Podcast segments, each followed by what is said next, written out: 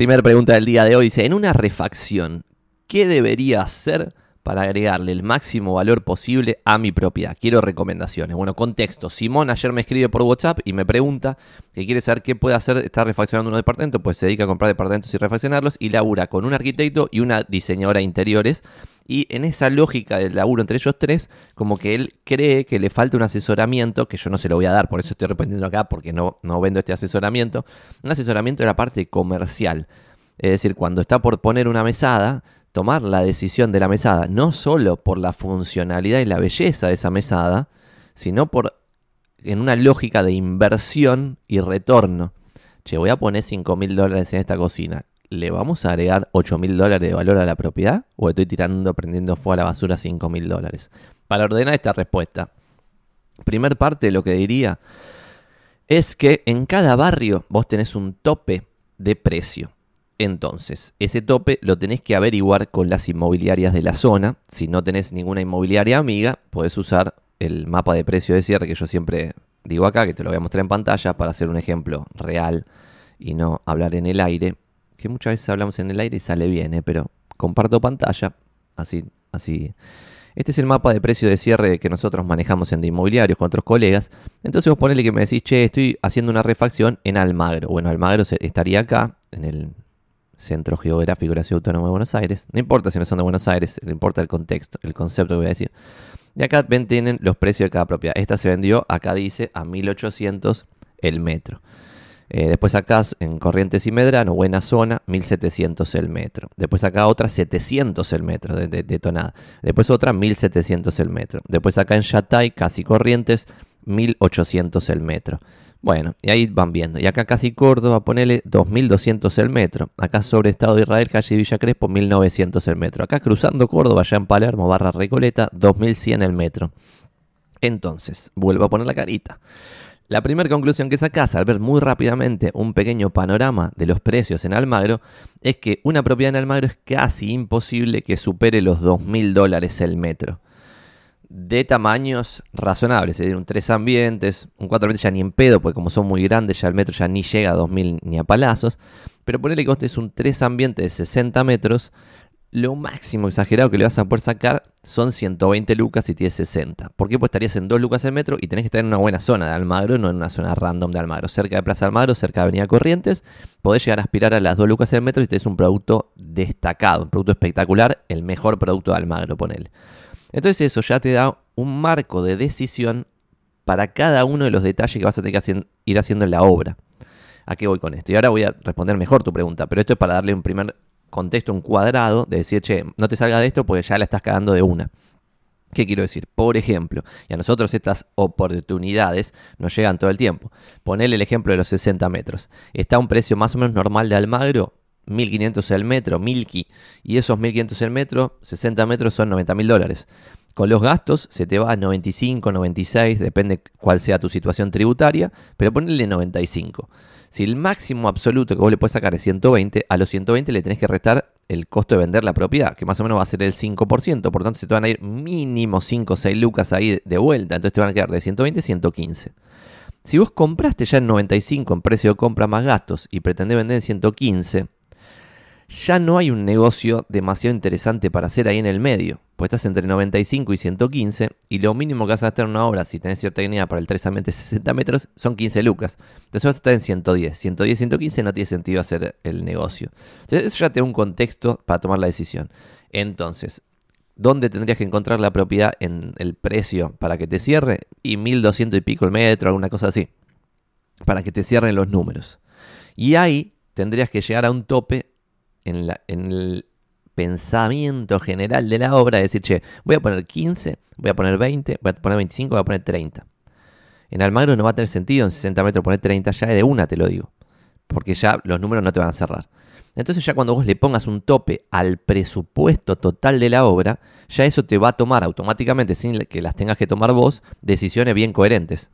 Por ejemplo, la decisión va a ser, no sé, no puedes reemplazar la bañera, tirar abajo, levantar todos los pisos completos y poner abajo una calefacción con caldera espectacular.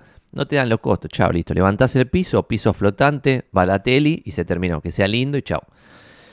Ese es el contexto general. Entonces eso te va a ayudar a tomar decisiones en general. Después, ¿qué es lo que más valor le agrega a una propiedad? No hay una respuesta genérica, sino que respuestas específicas para cada una de las propiedades. Pero lo que sí puede llegar a ser genérico, pero vamos a atravesar distintas propiedades, es el hecho de despersonalizar a la propiedad. Vos quizás compras una propiedad que es súper barata, ¿por qué? Porque quizás era un tres ambientes que un delirante lo compró, derribó todas las paredes y lo transformó en un monoambiente. Cuando lo transformó en un monoambiente, lo convirtió en un mono de 60 metros en Almagro, por lo tanto quizás se terminó vendiendo en 70 lucas y lo compraste vos. Pero ¿qué pasa ahí? por el metraje lo tendrías que convertir en, el principio en lo que más gente demande, que va a ser un tres ambientes si tiene 60 metros. ¿Está bien? Y al despersonalizar, lo que quiero decir, que no puede tener nada particular. Por ejemplo, y esto lo, lo hablaba justamente con Simón cuando me escribió por WhatsApp, a mí me gustan los baños con bañera. Y ahora estoy haciendo refacciones. En, uno, en un departamento tenemos dos baños completos. Y en los dos baños yo pondría bañera si fuese mi decisión para mí. Sin embargo, no lo voy a hacer porque la segunda bañera no le agrega ningún valor a la propiedad. ¿Por qué? Porque una propiedad de 3, 4 ambientes tiene que tener al menos una bañera. Tiene que tener al menos dos baños completos. Pero el segundo baño completo puede tener, listo, un espacio, ducha, pumba, listo. O sea, te sale mucho más barato. Lo mismo, decisiones básicas para departamentos relativamente grandes que no puedes dejar de hacer. Y esto es ridículo, pero mucha gente lo hace, inclusive desarrolladores, que es construir una cocina que no da para las prestaciones básicas de una familia de clase media que todos van a pretender. Por ejemplo, si es un tres ambientes, no puede no tener un espacio para el lavarropas. No puede pasar eso. Es insólito. Sin embargo, hay refacciones que se hacen sin espacio para el lavarropas y eso, que es una pelotudez y que si en la obra vos lo decidieses, te saldría dos mangos con 50, porque solamente necesitas el espacio, no necesitas poner la ropa ni siquiera. Bueno, eso que te saldría de 2,50 te puede restar un montón de valor. Y un montón es un montón, ¿eh? porque puede ser que de 10 interesados, 5 digan no, voy a ir a otra propiedad porque es un dos pisos más alto, tiene espacio para lavar ropa y bañera en uno de los baños dos boludeces controlables que las puedes modificar y una cosa que no puedes modificar. Sin embargo, si hubieras tenido estas dos, quizá la persona decía, no, bueno, vayamos dos pisos más abajo, pero este otro ya tiene todo listo y no tenemos que hacer ninguna refacción y ya está, nos mudamos y listo con todo lo que queríamos. Fin. Dicho eso, otros tipos de delirios que he visto en el mercado. He visto de todo, pero una vez vi un, eh, departamento de 4, de metros, 4 metros 20, algo así de altura, que el, propietario lo había dividido a la mitad, pero a la, mitad verticalmente. Entonces había hecho un, piso en el medio, pero con losa, que no se podía sacar después. Ya salía carísimo, no tenía sentido. Entonces esa obra que había transformado un 4 ambientes en un 8 ambientes, lo que hizo fue restarle valor a la propiedad en vez de sumarle valor a la propiedad. ¿Por qué? Porque cada piso te quedaba de 1,80. Yo no entraba en la parte de arriba. Te quedaba la parte de abajo de 1,90 y pico y la parte de arriba de 1,80 y pico. Y esto lo, he contado, pero cuando yo mostraba esa propiedad, al principio mostraba como hacía siempre, tratando de agregar valor, contando datos que no se deducen solo, ¿no? diciendo este es el baño, y subía a la parte de arriba y seguía respondiendo las preguntas de la persona. ¿Cómo se hace cuando no sé qué? No sé? Le respondía, le explicaba. La joda es que yo no entraba en la parte de arriba. Entonces le respondía así. Tipo, sí, sí, sí. O sea, o todo. Entonces no daba. Entonces lo que empecé a hacer ahí fue dejarlos entrar solos. Le decía, che, tengo que atender una llamada, les pido mil disculpas. Obviamente quedaba como un asqueroso, pero era el riesgo que estaba dispuesto a correr. Me quedaba afuera y los hacía entrar solos. Y cuando la persona era petiza, y esto es posta, cuando medía unos 60 o algo así, no percibía que era tan catastrófico los dos pisos de 1,90 y pico y 1,80 y pico. Se daba cuenta, obvio, porque inclusive de 1,60 levantaba el brazo así y tocaba el techo, cosa que nunca le había pasado en la vida. Pero sin embargo, como estaba aún más barato con cuatro ambientes, porque había restado valor, bueno, ahí se pudo vender. Entonces, ¿por qué pasaba eso? Porque para la persona particular que había hecho la división, eso le agregaba valor, porque por alguna razón a él particularmente le servía tener ocho ambientes todos chotos en vez de cuatro dignos. Pero a la mayoría de la gente, y eso es lo que tienes que tomar, pensar para tomar las decisiones, a la mayoría de la gente le va a servir más el cuatro ambientes con el techo súper alto y quizás un entrepiso en algún lugarcito muy específico para un escritorito, una cosita mínima que no te rompa toda la estructura del, departamento, que la otra bizarrada, ¿está bien? Entonces tenés que pensar en las mayorías. Esto nosotros lo decimos siempre con los informes de home staging, que es despersonalizar, pintar, ordenar, eh, no mucho más. Y limpiar. Entonces, vos cuando mostrás un departamento despersonalizado, lo mostrás, por ejemplo, con pocas decisiones de diseño, tipo jugadas. Entonces, la diseñadora de interiores tiene que estar más bien monocromática, eligiendo paredes blancas, sacando molduras y poniendo pisos que le gusten a las mayorías. Después a vos te puede gustar un piso rojo furioso. Pero ese piso rojo furioso no le va a gustar a la mayoría. ¿Qué es lo que le gusta a la mayoría? Y esto para esto tenés que hablar con muchos inmobiliarios para cada decisión. Preguntársela directamente. No, no puedo hacer una lista entera porque estaríamos tres horas, pero por ejemplo, en la actualidad 2022 garpan más los pisos claros que los pisos oscuros. Entonces, si vos vas a poner un piso vinílico, debieras poner un piso vinílico más o menos claro, no más o menos oscuro. ¿Está bien? A pesar de que a vos particularmente quizás te gusta el piso negro, o sea, una madera casi negra. Bueno, no lo pongas, porque la mayoría opina lo contrario. Le gustan los pisos claros. Después, por ejemplo, las molduras. A las mayorías no le gustan las molduras. Si compraste un departamento que es a refaccionar y tiene toda una, una cosita y la mitad está rota y la vas a tener que refaccionar eso, te va a salir carísimo refaccionar esas molduras. Y dado a las mayorías le va a gustar más unas paredes totalmente blancas, un techo totalmente blanco, todo abierto, piso claro, aberturas nuevas, listo va a funcionar, pues le va a gustar a las mayorías. Le va a gustar a las mayorías. Para cerrar este tip. ¿Cómo podés darte cuenta, sin ser inmobiliario, qué le gusta a las mayorías? Metiéndote en zona prop y fijándote cuáles son los productos más vistos en zona prop. No más, no más reservados, que se venden más, por eso no lo vas a saber. Pero si vos, por ejemplo, pones Recoleta, de más visto a menos visto, le tenés que dar bola a las primeras fotos porque son las únicas que se ven en el listado y después le haces clic. Porque las que están adentro de la publicación no importan porque son los más vistos porque justamente le hicieron clic en los listados la gente. Entonces con eso vas a aprender un montón. Porque quizás vas a ver en las primeras 20 fotos que te aparecen en la página número 1, 20 ideas bien concretas de, che, pared blanca es la que va. Es lo que te estoy diciendo igual. ¿eh? Pared blanca es la que va. Eh, pisos claros en, y para que te salga más barato tendría que ser un piso vinílico, un piso flotante, chao, dos minutos. Eh, después, cocinas abiertas. A mí me gustaría más tener una cocina cerrada, de vuelta. Si el departamento es grande, tiene que tener la cocina cerrada, separada, obviamente, aunque tenga como una pseudo integración que le hacen que le tiran abajo la pared y después le ponen de vidrio como puertas que se cierran, pero tiene que estar separada. Pero en un departamento de tres ambientes puede estar bien una cocina integrada, puede quedar bien y vas a ver que a las mayorías le gustan. Entonces debieras ponerte en los pies de las mayorías. ¿Cómo puedes hacer eso? Fijándote en zona prop. Fotos, las primeras. porque las primeras? Porque después cuando ya le haces clic, ya eso puede no gustarle a la gente, pero le hizo clic porque esas primeras fotos que veía sí le gustaban. Así que gracias Simón por esta pregunta, fue muy buena. Me vuelvo loco. Eh, ¿No te conviene hacer los lives estos en YouTube en vez de en Twitch? Sí, para sumar gente a la mansalva me convendría hacerlo en YouTube, que se conecte cualquier gil. Pero acá, los 34 que estamos ahora conectados, somos 44 público sofisticado.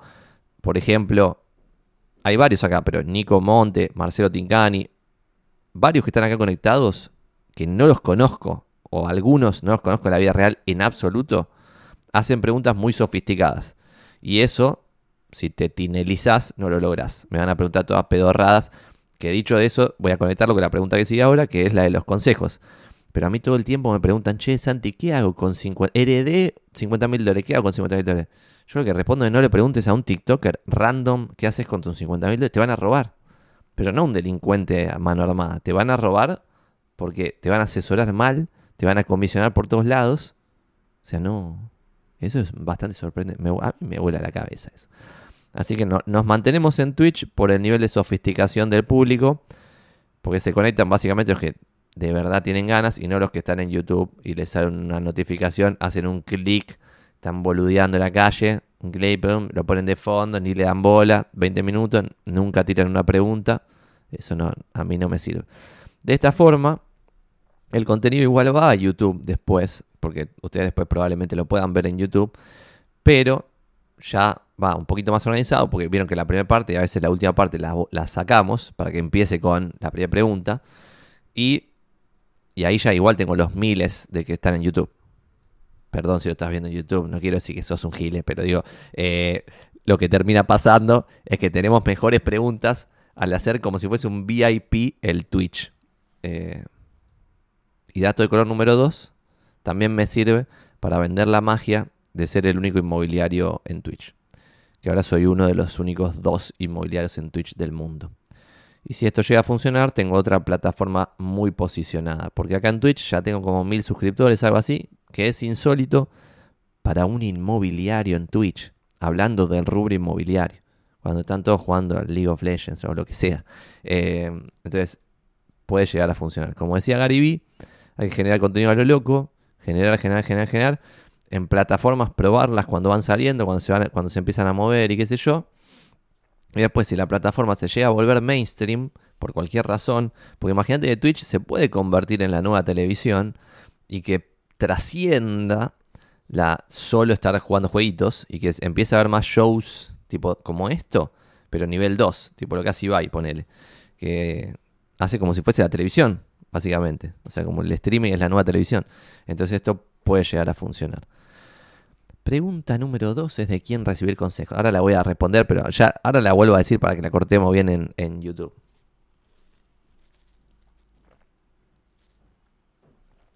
Cópense con preguntas nuevas, así tenemos preguntas a vivo que son más divertidas.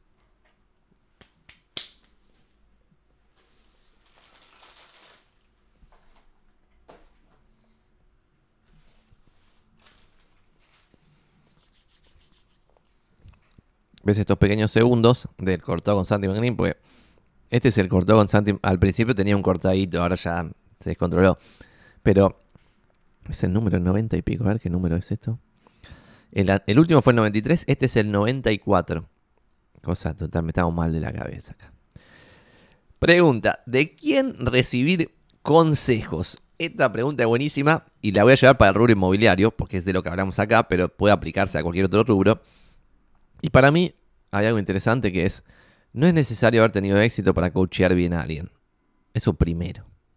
En el rubro inmobiliario hay coaches de primerísimo nivel que no son inmobiliarios de profesión, que trabajan de coach, si querés, o de educadores del real estate.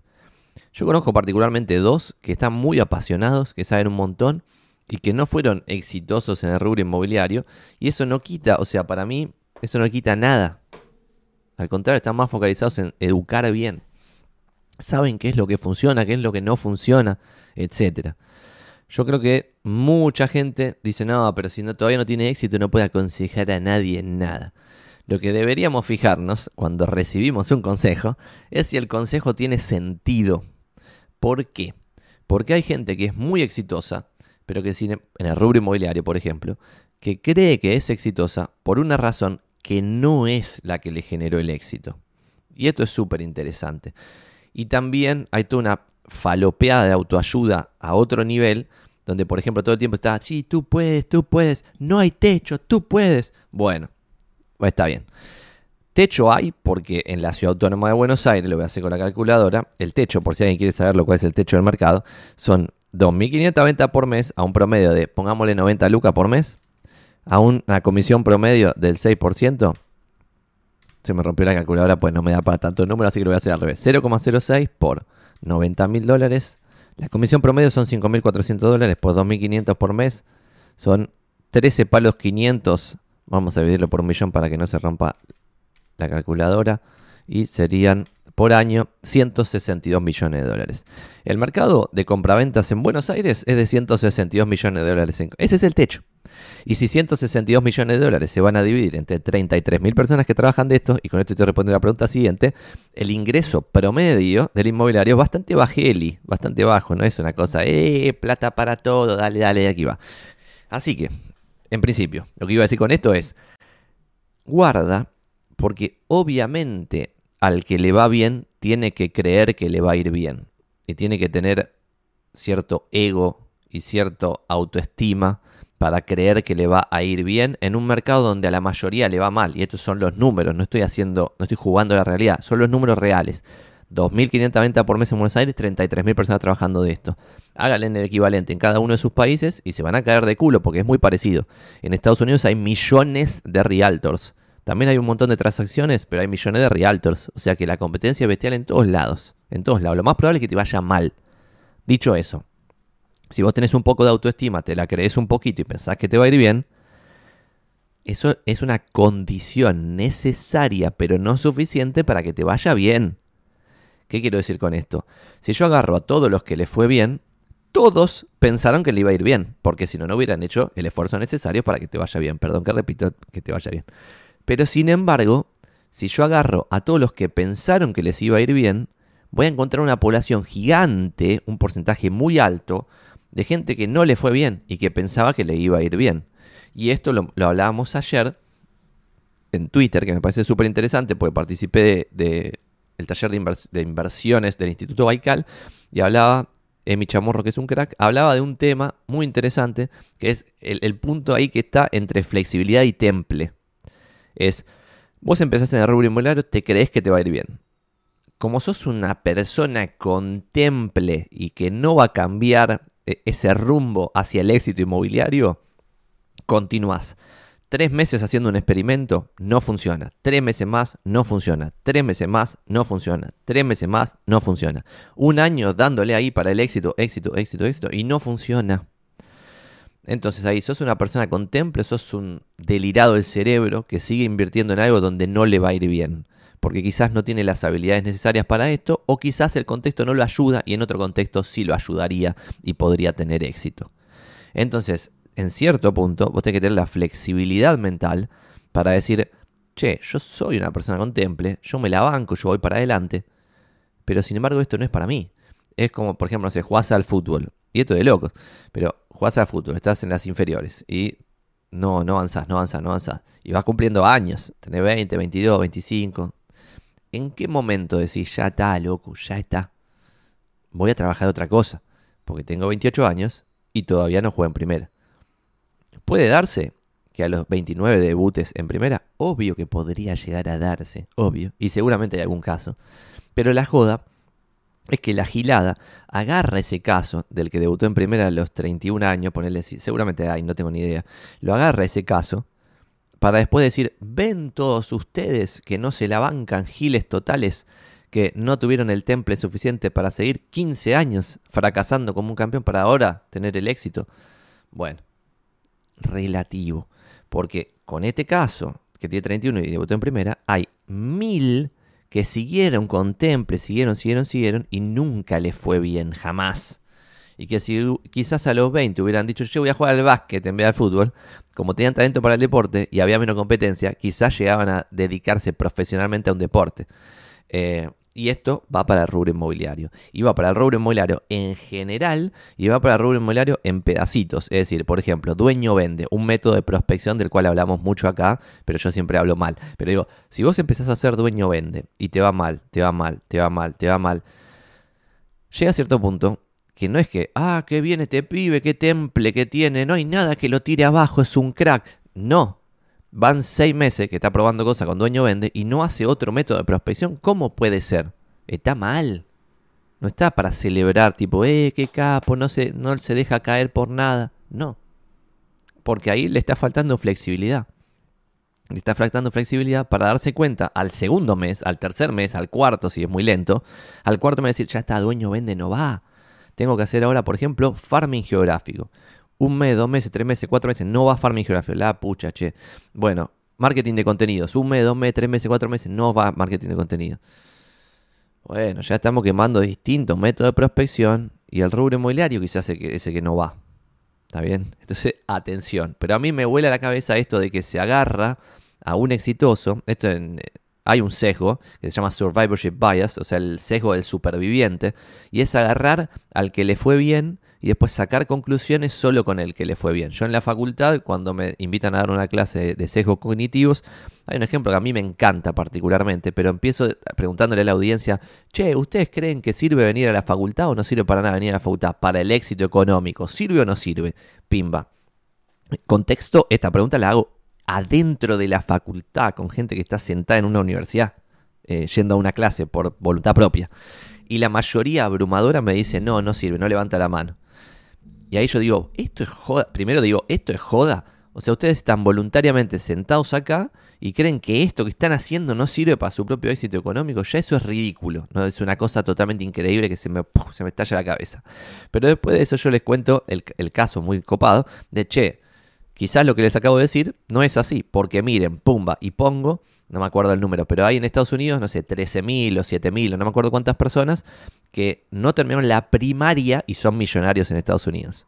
¿Por qué? Porque tienen algún negocio, porque lo que fue, se les fue bien en la vida. Eran mecánicos y fueron progresando y después tienen tres negocios y chao, son millonarios.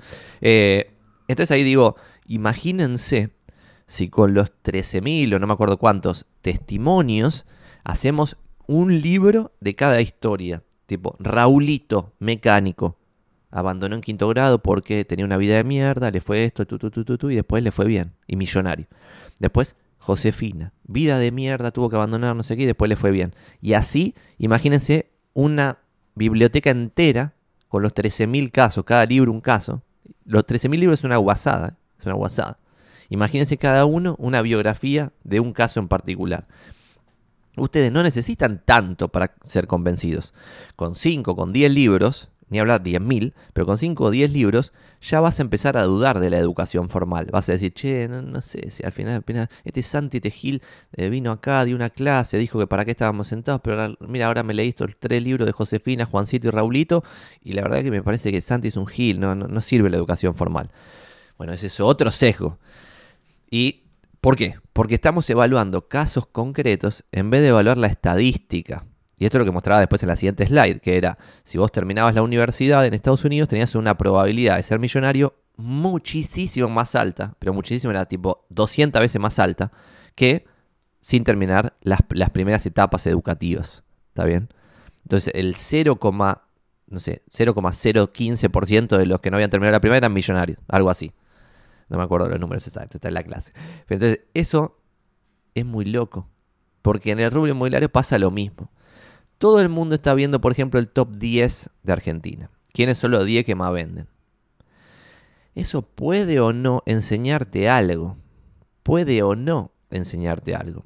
Y acá la segunda parte de lo de los consejos es que creo que está remezclado, súper mezclado, los negocios. Y no se entiende bien y mucha gente no termina de entenderlo. Y esto está bueno clarificarlo. Yo siempre lo digo, pues soy muy transparente y mi negocio está basado en esa transparencia, pero otras personas no.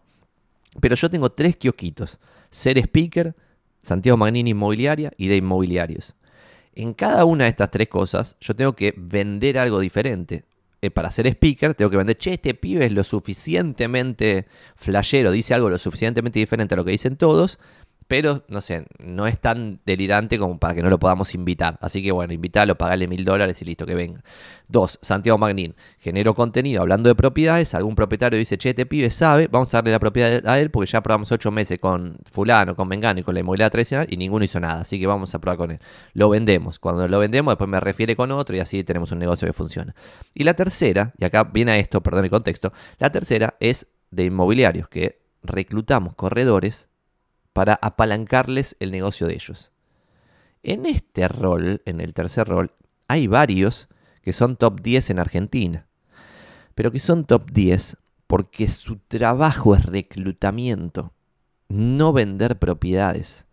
Entonces a mí me vuela la cabeza a nivel 2 cuando veo gente que quiere solamente el negocio del medio, los tres que digo que, dije que hago yo, que son Speaker, Santiago Manini Inmobiliario y de inmobiliarios, mucha gente está haciendo solamente vender propiedades, tienen una inmobiliaria, venden propiedades, y están tomando de ejemplo lo que hace Menganito, que lo hace para reclutar inmobiliarios.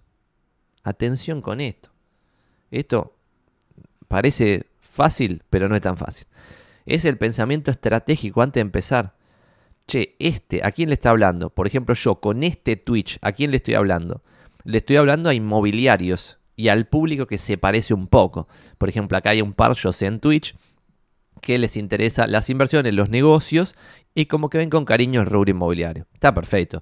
Ese no es mi target específico. Mi target específico son inmobiliarios pujantes.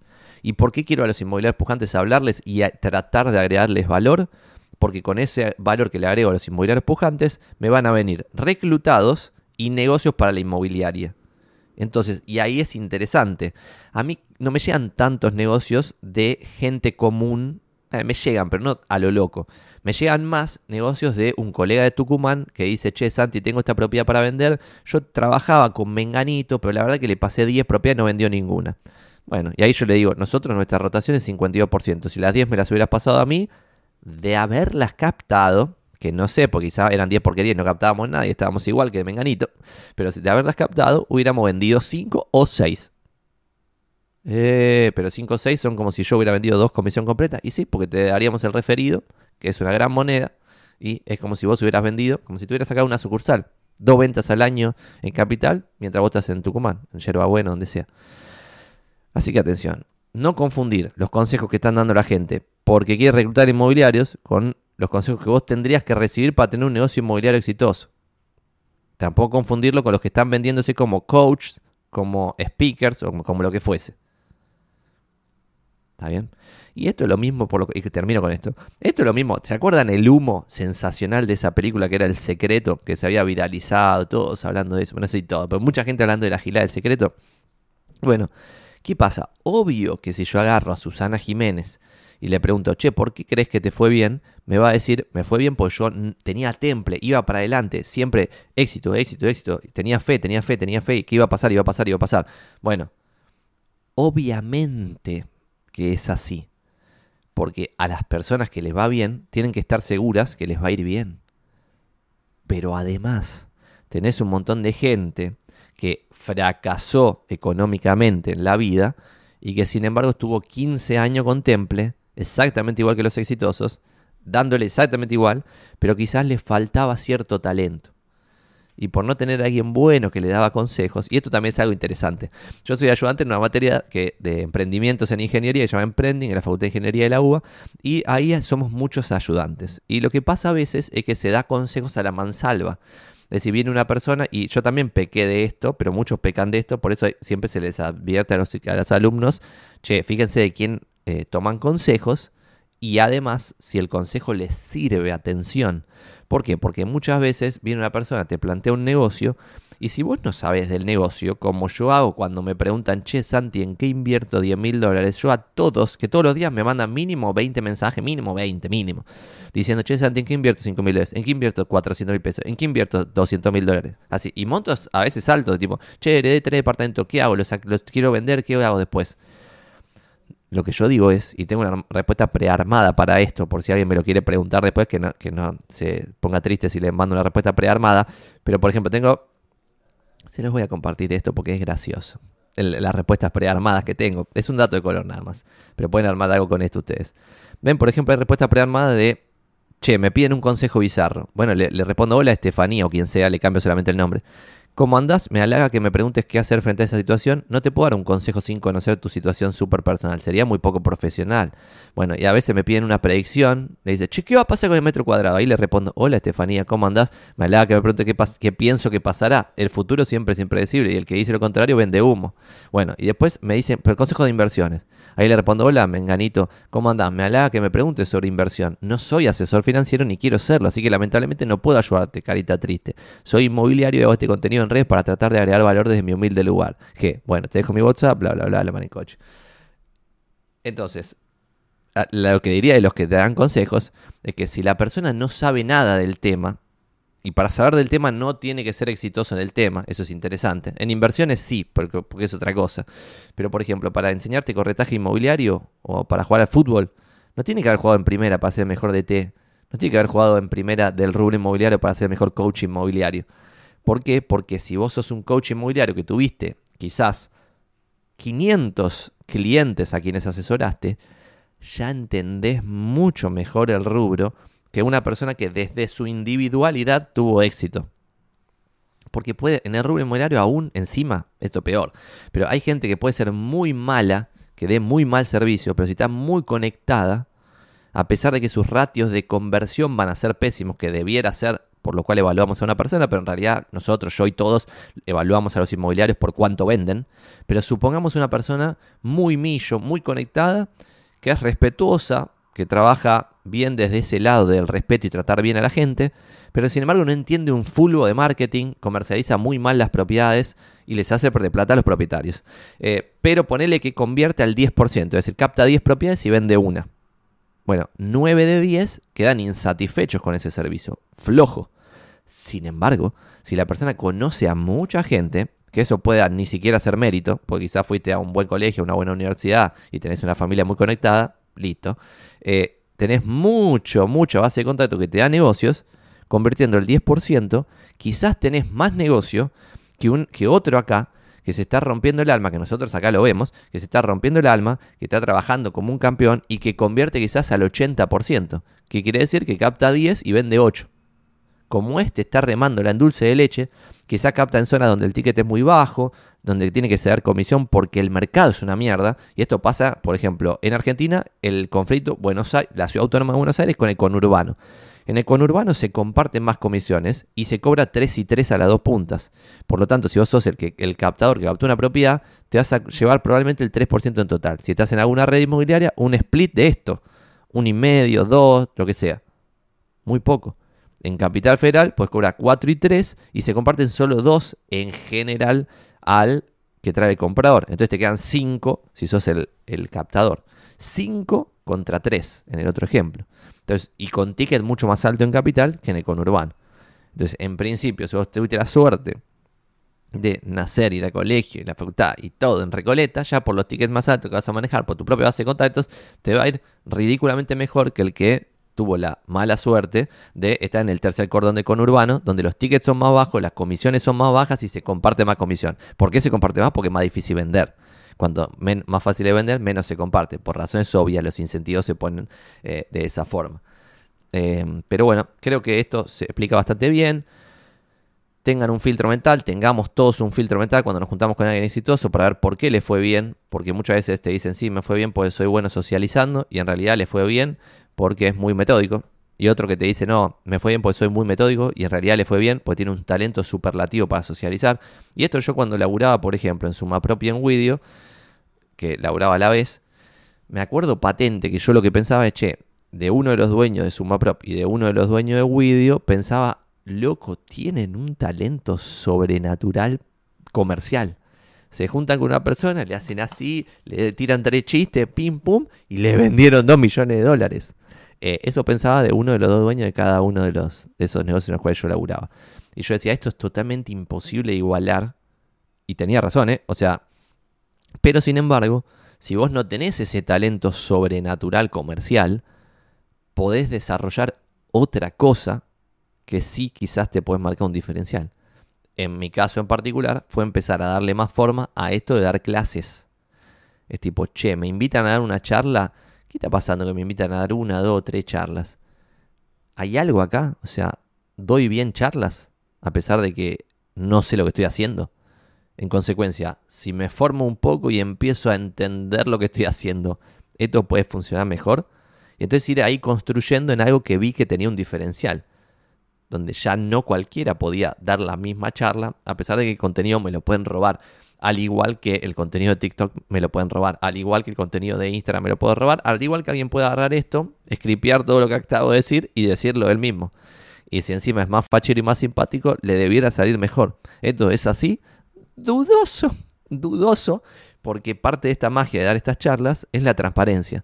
Y eso es muy difícil. O sea, si yo contrato un actor y le scripteo todo, no va a tener tanto impacto como esto. Entonces ahí hay un diferencial. Entonces debiéramos tomar los consejos analizando quién te da ese consejo. Me parece bastante copado. Vamos English House tirando una primera intervención en el chat. Voy a leer un poquito el chat porque si no se nos va quizá de mambo las preguntas del pasado, pero igual quisiera responder la de si estamos o no frente a la peor crisis inmobiliaria de todas, porque esa me parece una pregunta sumamente divertida para responder. Porque hay algunas cosas, o sea, si quieren les pregunto acá en el chat para ver si alguien me responde, dado ya somos bastante personas. ¿Les parece que de alguna forma se puede justificar Poner que vos quisieras decir y quisieras aseverar de que es la peor crisis inmobiliaria de todos los tiempos. ¿Qué dato usarían para justificar eso? Yo tengo igual acá algunos datitos eh, que tengo favoriteados para mostrárselos, pero me gustaría saber qué opinan de con qué dato podríamos decir, che, no, tiene razón Menganito que está diciendo que es la peor de todos los tiempos por esta razón, no sé, la que fuese. Eh, ¿Se copan? pensé, porque tengo acá dos o tres datitos interesting que pueden sumar. ¿eh? Uno de los datos, bueno, no, lo voy a decir, ahora, ahora me lo comentan, pensé, me lo comentan y después lo decimos. Eh, te engancho en vivo, vamos a Miguel, eso ya lo dijimos. ¿Qué libro compraste? Ya lo leímos. Tranqui Santi, que eso de comprar más libros, favoritear más, se lee, nos pasa a todos. Vamos, Nico Monte. Santi, ¿no te conviene hacer, ya lo elegimos lo del Twitch? Blason TV dice, Santi, ¿cómo harías una propiedad que está habitada la venta, pero el habitante es desastroso y es un desorden total? Por lo tanto, es difícil de mostrar. Ejemplo, con mi vecino, sin contar que la publicación es horrorosa, la única... bueno, me vuelvo loco. Eh, Blason TV está planteando un caso que se da mucho, que es cuando el inquilino te patea en contra. Ahí para mí es ultimátum, ultimátum con el propietario, no con el inquilino. El inquilino no le importa nada y está en todo su derecho, que no le importe nada si la propiedad del otro. Y encima si cambia de dueño probablemente lo echen, o sea, se le termine el contrato de alquiler, blato, quilombo, el inquilino obvio que no quiere vender. Yo ahí lo que le digo al propietario es, vos querés vender de verdad, resolvamos ya mismo la situación del inquilino. Y la situación del inquilino es, sentate a negociar con el inquilino para ver qué quiere para irse de la propiedad en, en un buen momento, tipo con alegría, en dos semanas, eh, sin romperte todo y que todo termine bien. Eh, pero no le voy a dar mil dólares a este guacho, no sé qué, que no hizo nada, no sé. Esta propiedad vale 150 mil dólares, eh, Robertito. Si no sacamos el inquilino, no lo vamos a vender. Y no lo vamos a vender es tajante, directamente. ¿Por qué? Porque para vos vender una cosa totalmente invendible, donde no se puede circular, donde es un desastre, tenés que hacer una quita de precio fulminante. Y fulminante es 20%. Es decir, si vale 150 hay que rematarla a 120. ¿No te parece más razonable en vez de rematarla, dado vos necesitas vender, en vez de rematarla, darle mil dólares a este mengano que se vaya, nos deje la propiedad vacía, la podemos limpiar, yo te mando un servicio, tengo gente de confianza que en un solo día ya lo deja pipí cucú al departamento Hacemos fotos nuevas, hacemos plano, visita virtual en 360 grados, un video con dron, le meto el máximo nivel de destaque en los portales inmobiliarios, amueblo virtualmente la propiedad, cosa que hoy no puedo hacer porque tengo todas estas porquerías del inquilino. Al tenerlo todo 100% vacío, le ponemos los muebles virtuales, la propiedad sale primera en el barrio, van a venir muchos clics, con esos clics muchas llamadas telefónicas, con las muchas llamadas telefónicas, muchas visitas presenciales y con esas visitas presenciales casi seguro, no te lo puedo asegurar, pero casi seguro vamos a tener una reserva. ¿Lo hacemos? Y si te dicen no, tu respuesta tiene que ser, y ahí te la tenés que bancar, amigo Blason TV, te la tenés que bancar y decirle, ya está, te devuelvo la propiedad. Porque así no se va a vender. Si no, tendríamos que salir en 120. ¿Bajamos a 120? Mirá que vale 150, ¿eh? pero en este estado hay que reventarla en 120. Y yo voy a poner en la publicación que se vende en 120 pues tiene un inquilino, que después el que lo compre tiene que arreglarse qué es lo que va a hacer y no sé qué. Bueno, ahí va a tener que tomar una decisión.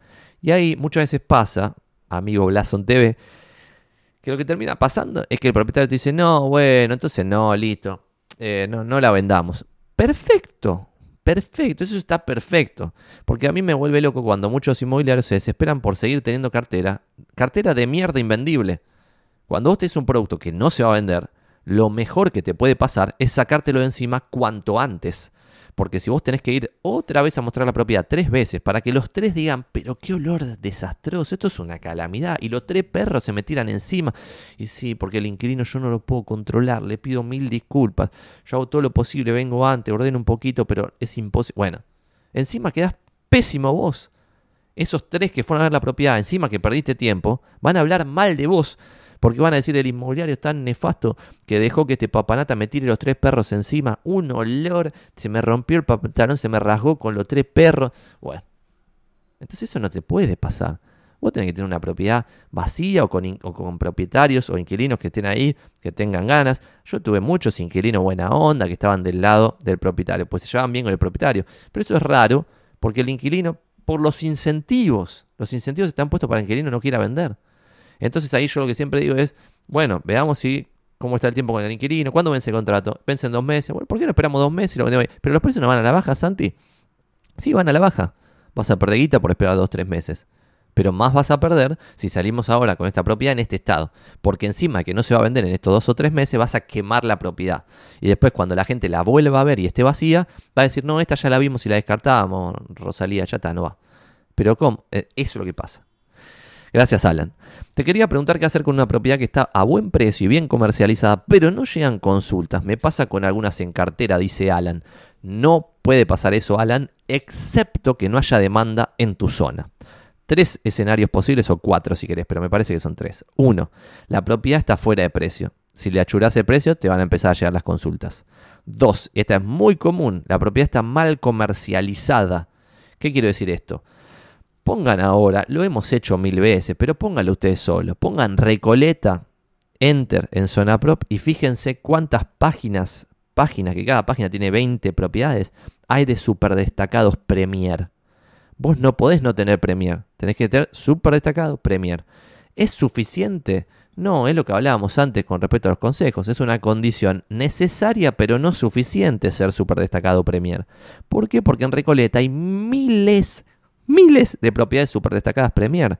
Entonces, si tu propiedad está super destacada Premier, pero en la página 18 de Recoleta no la va a ver nadie, capo. No tiene comercialización, no existe para el mercado. Entonces te llega muy pocas consultas, nadie te reserva, está muerto y enterrado. La tercera puede ser que no haya demanda en la zona.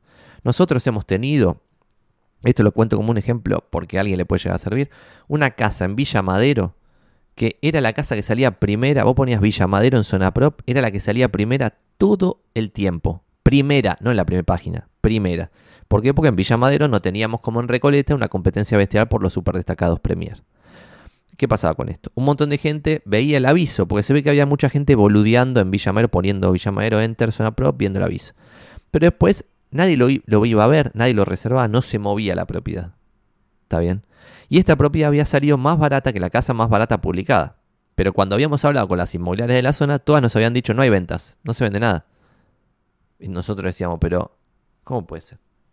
No hay demanda, o sea, no, no existe la demanda acá en absoluto. No, no hay, ya está. Hacemos alquileres, administración de alquileres. No, boludeces, no, salí, pibe. Listo. Bueno. Entonces nosotros dijimos, no puede ser que no haya demanda, vamos a salir más barato, salimos más barato, no pasó nada. Hubo que bajar 10 lucas, no pasó nada. Hubo que bajar 10 lucas, no pasó nada. Bueno, ¿qué pasó? Lo que pasó es que se terminó vendiendo, no me acuerdo del precio, pero muy barato en relación a lo que estaba publicado. Pero lo que estaba publicado estaba muerto y enterrado, pero no muerto y enterrado en el 2022. Muerto y enterrado desde el 2019, ponele que los precios estaban 30% arriba. Entonces, si en ese momento ya no tenían una venta sobre esa propiedad, hay que achurarle el proporcional de los barrios que sí tenían movimiento. De, ¿Qué está pasando en Retiro, en Palermo, en Belgrano, en Núñez, en Almaro, en Villa Crespo? ¿Qué está pasando? Los precios están bajando, más o menos 12% por año. Si vos componés 2019 a 2020, 12. Después de 2020 a 2021, 12. Después de 2021 a 2022, ahora no es tanto, pero no sé, 8 o lo que sea. No sé en cuánto estamos acumulas todo eso, te da 30% abajo. Si la casa más barata estaba a 100 y no se vendía, en una cosa comparable, nosotros salimos 99, no se vendía, pero había 30 implícito que no se veía de baja, tenía que estar 70, no de 100. Entonces, el tercer caso es el más difícil, el que casi no tiene solución, que es la zona no tiene demanda. Esto nosotros lo vemos en muchas zonas, en muchas zonas, donde no hay demanda. Y ahí el consejo, aunque sea difícil, es irte de la zona por completo. Chao. Por ejemplo, en Lugano hay demanda. En Villa Madero no hay demanda. Entonces, si vos estás en Villa Madero, cruza el charco y empezá a vender en Lugano. Eh, pero Santi, yo no conozco a nadie, yo soy de acá, eh, todo el tiempo estuve acá, no sé qué. Y bueno, porque después no queda otra. Si no es hacer alquileres, es tener una inmobiliaria que, y además, si vos dependés de esa forma tan extrema del contexto macroeconómico, sos un esclavo de los políticos, que son unos delincuentes. En consecuencia, no puedes tener esa vida a largo plazo, a largo plazo. Entonces, te convendría mucho más hacer un esfuerzo mortal para cruzar el charco y empezar a posicionarte en la zona donde te querés posicionar. Esto es fácil, ¿eh, Santi? Pero lo voy a decir que parece re fácil. No es fácil. Primero, si es fácil, no es negocio. Pues si, si algo es fácil, lo pase cualquier gil. En consecuencia, no, no funciona. Tiene que ser difícil por definición. Es más difícil para el que viene de un contexto súper humilde, que toda su gente alquila, no conoce propietarios, y los propietarios que conoce son propietarios de casas que valen muy, muy baratas, donde no se podría comisionar, donde sea. No sé, pero hay casas en el conurbano, 15 lucas, 18, 20 lucas. ¿Cuánto puede ganar ahí? Y muy poco, porque no se puede comisionar mucho. Además que la gente está llegando con el último puchito para llegar a las 18, pumba, una compra muy meritoria, pero no hay una comisión suficiente para ganar. Pensá que vendiendo una propiedad de 200 y pico de mil dólares en capital, puedes llevarte las 18 de comisión. Vos, pumba, taca. Y ahí entra, y Santi, pero si está diciendo esto, ¿por qué no te vas a Nueva York? Porque hay un balance ahí. O sea, lo que estoy diciendo es, en Capital Federal hay mucho negocio. Mucho es relativo, pues son eso, 200 palos verdes al año, qué sé yo. No sé si es mucho. Parece poco porque 200 palos lo puse el otro día en Twitter. Hay propiedades en Estados Unidos que valen 200 palos. Eh, y hay comisiones de más de 10 palos. Entonces, hey, ¿por qué no te vas a Estados Unidos? Porque creo que el balance de negocio con otra cosa me cierra más en Buenos Aires. Pero si ese balance tengo en una de las patas cero, que es tipo zonas de conurbano con, donde no hay demanda, no puedes hacer el negocio, o sea, tienes que dedicarte a otra cosa. Porque de vuelta, es un sesgo bestial pensar que una inmobiliaria es un solo negocio. No existe. Una cosa es vender propiedades y otra cosa es alquilarlas. Y otra cosa es administrar alquileres. Y otra cosa es administración de consorcios.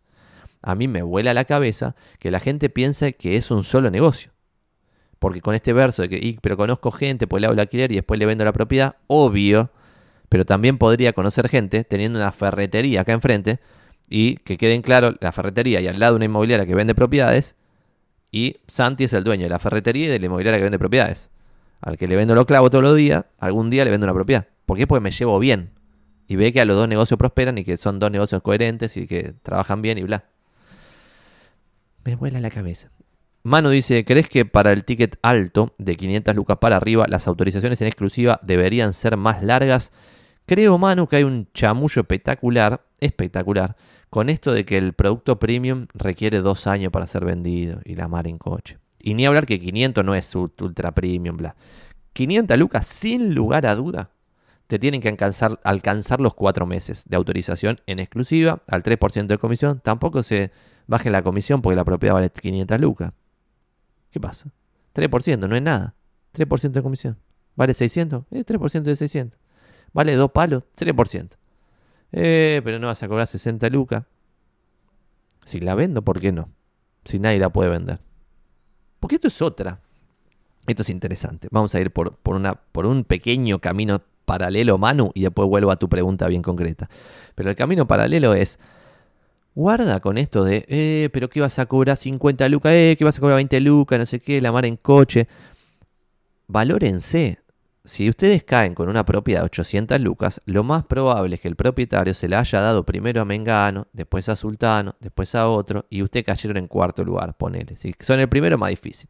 Pero si cayeron en cuarto lugar, cuando la persona diga, eh, pero, ejemplo real, por ejemplo, eh, pero Miranda Bosch, que es la número uno en real estate en Buenos Aires, en real estate premium, me cobró 2%. ¿Qué vas a venir vos, Santi, que no te conoce nadie? 3%. 3% porque la voy a vender. Si querés comisiones más baratas, hay más baratas que el 2. Puedes encontrar al 1, inmobiliarias malas. Puedes encontrar al 0, inmobiliarias malísimas. Y al 2 encontrás inmobiliarias muy buenas, como Miranda Bosch. Como otras, no sé. No sé si cobras 2, es un ejemplo. Eh, pero ponele, vas a todas las premium de Buenos Aires. Y todas le dijeron 2. Todos le dijeron 2. Ponele, Martín Pino, Bresson Broker, bla. Todos le dijeron 2. Y vos vas y le decís 3. Y la, todo el mundo a mí me dice, pero ¿cómo vos estás loco, Santi? ¿Vas a cobrar más caro que Martín Pino, que Bresson Broker, que Miranda Bosch? Y sí, si la vendo, sí. O sea, porque lo primero que va a pasar con esas propiedades es que van a ir a esas inmobiliarias. Y si después vienen a mí, es porque valoran la magia marketinera de comercialización que nosotros tenemos. Entonces, si valoran esa magia, que la paguen. Y si no la quieren pagar, está todo bien. Eso también es loco como indignarse cuando no te quieren dar la propiedad. Está perfecto, que pruebe con otro. Pero hay libertad total para probar. La joda es que tienen que tener bien en clara cuál es su propuesta de valor. A mí me... Mm, perdón que estoy utilizando mucho volar la cabeza, pero me vuela la cabeza el tema de que ustedes no tienen propuesta de valor y pretenden cobrar el 1%. El 1% sin propuesta de valor es una estafa. El 3% con una gran propuesta de valor, la gente va a estar feliz le resuelven un problema casi irresoluble. Porque si hay muy poca demanda en la ciudad autónoma de Buenos Aires, imagínate para una propiedad de 800 lucas Manu, hay aún menos demanda. Muy, muy poca. Y esto lo ves en los números del colegio de escribanos. Y cada uno tiene que hacer el equivalente en su zona. Pero si yo tengo un ticket promedio de más o menos 90 lucas o algo así, no me acuerdo el número, habría que verlo en el informe nuestro de. No me acuerdo. 100 lucas, ponerle, o 90, 95, lo que fuese. Si ese es el promedio, ¿cuántas propiedades de 800 lucas se están vendiendo? Muy poquitas, muy, muy pocas. ¿Y cuántas hay publicadas? Una guasada descontrolada. Por lo tanto, acá, más que nunca, es importante el mix en un precio atractivo, buena comercialización y saber hablarle al target al cual le vamos a hablar y saber llegarle. Listo. Te dan una propiedad de 500 lucas, 4 meses, 3% de comisión, 120 días. Perdón, cuatro meses, exclusividad, bla, lo que acabo de decir. Entonces, no, no vayan ahí tipo dos años. Dos años para vender un producto premium. El producto premium ya bajó de precio. Excepto que sea ridículamente premium. Y ahí quizás no tiene demanda. Eh, por ejemplo, en retiro. Hay mansiones guasas tipo cinco palos. Una tremenda mansión. ¿Cuánto vale ese producto? No se sabe. Porque no hay demanda. No hay demanda para ninguna de todas esas mansiones. Pero si bajas a dos palos, ¿se vende? No sé. Quizás le conviene esperar tres años y venderla a cuatro palos en el 2026 o lo que fuese. Entonces, ese es un producto difícil, difícil, difícil. El producto de 500 a un palo se vende como cualquier otro producto. Esto es loco. O sea, nosotros, por ejemplo, hace poco vendimos una propiedad bastante interesante, no voy a decir el precio, y esa propiedad bastante interesante tuvo la estrategia de siempre. Tener un valor de lista que lo diferencie de los demás, porque si son iguales tiene que estar más barato. Porque si hay otra propiedad que está, por, agarremos un ticket más cercano al palo. Están todos en un palo, todo lo publicado. Y vos tenés un departamento exactamente igual a todos los de un palo, pero vos querés vender de verdad, no como todos estos papanatas que están hace dos años a un palo. Entonces, ¿qué tenés que hacer? Hablar con los inmobiliarios. Che, ¿se vendió algo? ¿Se vendió algo? ¿Se vendió algo? ¿Se vendió algo? No, en esta torre no se vendió nada, nada, nada, nada. Bueno, listo. Nadie vendió nada. Están todos a un palo, nadie vende nada. ¿Qué, ¿Cuál sería la prueba que nosotros haríamos? 8.90.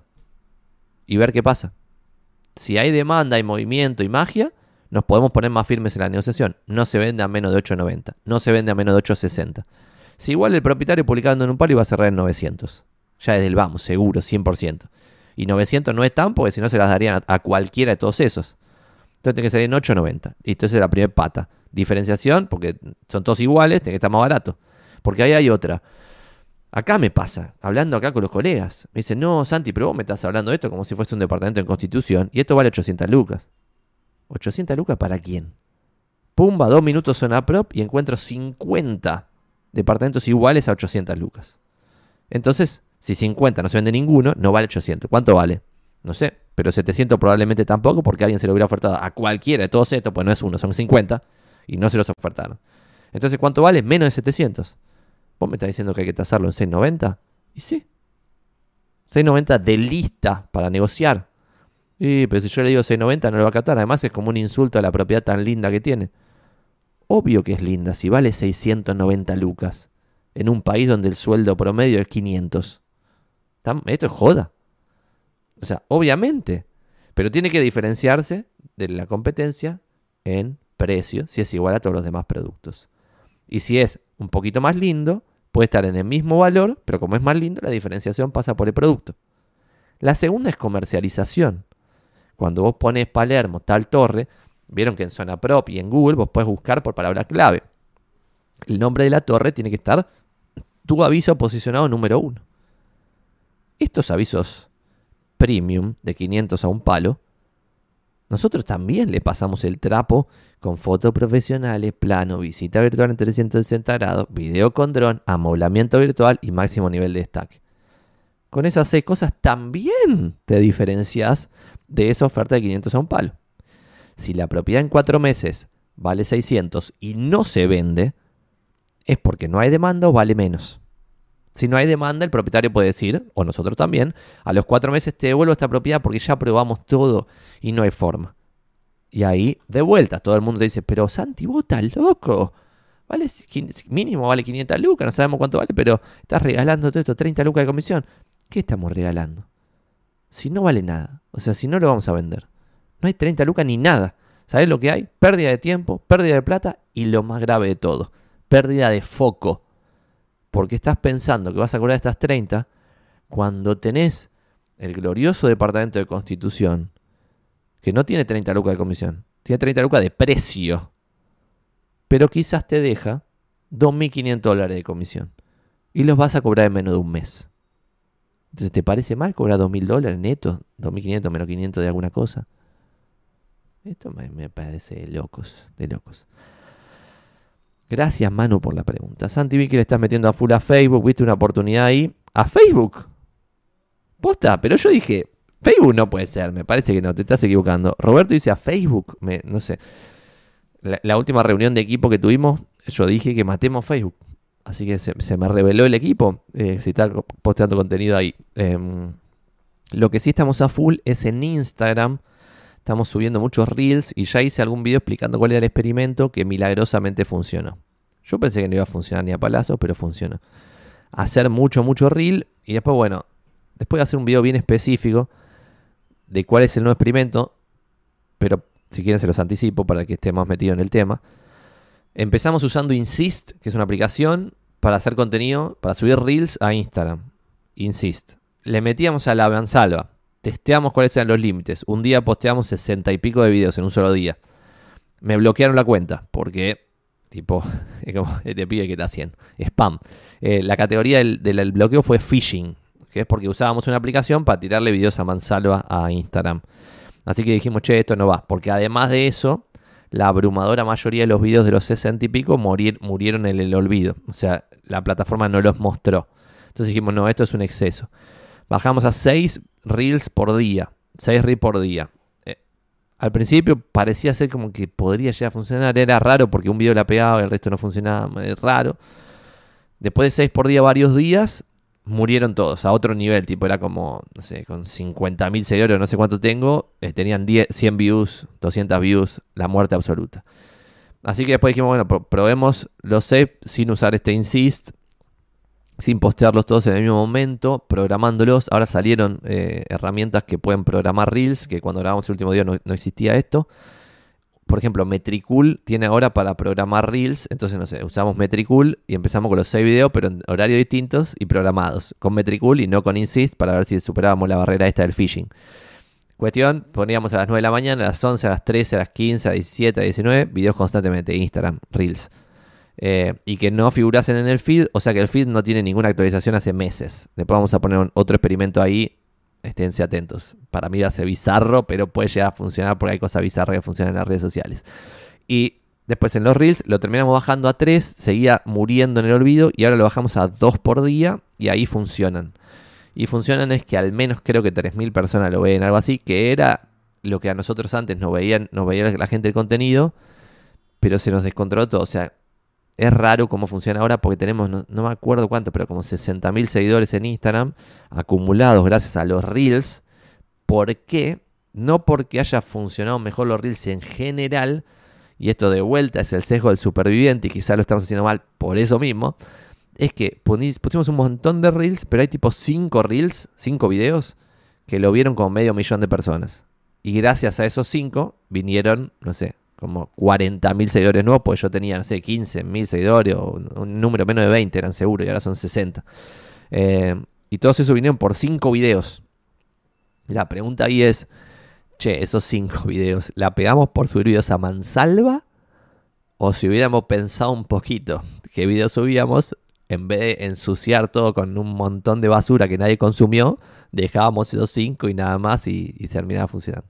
Todavía no terminamos de tener en claro, por eso no hice el video, qué es lo que, lo que está pasando. Pero sí tenemos en claro que ahora con dos reels por día se van acumulando y en un mes tenés 60 reels, que es un número más o menos digno, y nuevos. Y los que funcionaron, esos 5 del medio palo, siguen sumando views porque algo se toqueteó en la plataforma y como ya saben todos, Instagram ya dejó de ser una red social, sino que es como una red de influencers. Es decir, si vos generas contenido de valor para alguna audiencia, Instagram te muestra esa audiencia, que es como funcionaba TikTok. Eh, que se lo están copiando básicamente, pues si no TikTok se lo comen un pati a Instagram, a Facebook y a todo lo demás y no existen más. Em, Dan hace una gran pregunta. Al final pudiste saber si le ganaste al S&P en los últimos 10 años contando el tiempo y dinero invertido en tu propia empresa? No lo supe porque lo pregunté en Twitter. Y esto es interesante. Pregunté en Twitter esto y no me lo supieron responder bien. Porque la pregunta, esto para todos los demás, para ponerse en contexto, era, che, yo ponele que tenía, no sé, estoy inventando números, pero ponele 100 lucas hace 8 años. Y ahora tengo 500 lucas, ponele. Che, si yo tenía 100 y ahora tengo 500, le gané al S&P. ¿Por qué? Porque si esas 100 las hubiera puesto en el S&P, ahora tendría, no sé, 180, ponele. Y tengo 500. Bueno, ponele que sea así. La joda es, guarda, porque estoy trabajando como inmobiliario que estoy ganando plata. Y esa es la diferencia. Entonces quizás mis inversiones concretas, haber comprado por ejemplo Alibaba, hace el mes pasado acciones argentinas, quizás las cosas esas que fui decidiendo perdieron contra el S&P. Que eso estoy casi seguro que perdí contra el S&P. Eh, históricamente en, en 10 años. Estoy casi seguro que las decisiones de inversión concretas, tipo comprar Alibaba, comprar Seritage, comprar Berkshire Hathaway, comprar las acciones argentinas, en su momento comprar algunos ETFs, como cambié mucho de decisión, creo que perdí contra el S&P. Pero sin embargo el diferencial es de inmobiliarios o mi actividad como corredor inmobiliario, el combo de las tres patas del que hablo siempre. Pero ahí hay algo difícil que no me supieron responder y es, primero, ¿qué tomo como costo de oportunidad? Porque, por ejemplo, yo al principio, esto es un consejo interesante, que no, vamos a llegar a esa, pregunta, tengo algunas ahí agendadas, que lo de los activos no tradicionales que fuiste construyendo con el tiempo. Yo al principio tomaba como costo de oportunidad lo que hubiera ganado en Tenaris. Entonces yo decía, che, primer mes, encima de que perdí dieta como corredor inmobiliario, hubiera ganado en Tenaris, no sé, a valores de hoy, no sé, pero mil dólares o lo que fuese. Entonces le restaba todo lo que perdía, más que le restaba los mil dólares que hubiera ganado si seguía laburando en relación de dependencia. Después eso yo lo mantuve como dos años, dos años y medio, alguna vez lo hablamos, manteniendo como si no hubiera ascendido nunca en Tenaris. Entonces me mantenía el mismo sueldo. Pero ahí ya está empezando el sesgo bestial, porque es, si hubiera elegido la carrera corporativa, quizás ganaba después 1200, después 1300, después 1400 y después bajaba con las devaluaciones argentinas a 600 y después subía a 2000 y lo que fuese. Pero esto es aún más loco. ¿Por qué? Porque parte de mi tiempo está dedicado a de inmobiliarios. Y ahora mi costo de oportunidad de ser corredor inmobiliario full time sin asistentes, es decir, ponerle que en vez de toda esta oficina ultra mágica, no sé qué, tuviera solamente estos 10 metros cuadrados que tengo de oficina propia mía, o 8, no sé cuánto tiene esto, eh, y esto fuese todo. Y lo único que hiciese fue, escritorio, pum, soy corredor inmobiliario. Bueno, ¿cuánta guita ganaría ahí? Por mes al bolsillo taca taca. Bastante ganaría. ¿Ese es mi costo de oportunidad? ¿O cuál es mi costo de oportunidad? Porque, y ahí es la pregunta. Porque quizás haber construido esto es una inversión que maximizó mi ingreso y en vez de ser mil dólares es X. Subió, no sé, 10X, pumba, de mil a 10 mil.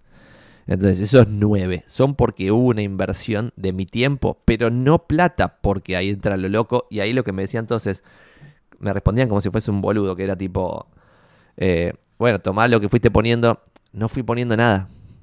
Esa es la magia. O sea, ¿por qué? Porque el inmobiliario siempre fue autosustentable, porque yo ya me, me, la había puesto en negocios muy difíciles de manejar. Entonces este negocio era mágico. ¿Por qué? Pues yo agarraba y decía, listo, como que fui dando pasos muy lentamente, no sé si lento, pero muy eh, coherentemente. Entonces era, primero empiezo eh, abriéndome solo. Me salgo de, mi red, de la red inmobiliaria en la cual estaba y empiezo a laburar solo. Yo solo, 100%, sin asistente, sin nada, bla con los costos más bajos posibles, coworking, todo medio pedorrito, pero muy bueno para las propiedades, que era mi estándar desde el día 1. Bueno, y entonces ahí era como, ya estoy ganando plata, el día 1. Ya me fui de la red y ya estoy ganando plata. El día 2 sigo ganando plata, sigo ganando plata, y después en cierto momento digo, bueno, achico el margen y contrato a una persona. Bueno, achico el margen y, no sé, me asocio con alguien, en vez de achicar el margen es como que le doy un pedazo del negocio. El negocio sigue ganando plata. Después ponele, eh, contratamos otra persona, seguimos ganando plata. Contratamos otra persona, seguimos ganando plata. Entonces no hubo una inversión. No es que yo el día uno dije, voy a poner 100 mil dólares para fundar de inmobiliarios. Que eso también se ve como en todos lados. Es como capitalismo sin capital, es muy loco esto. Eh, así que se complica. Porque ¿cuál es el capital inicial de esta fórmula?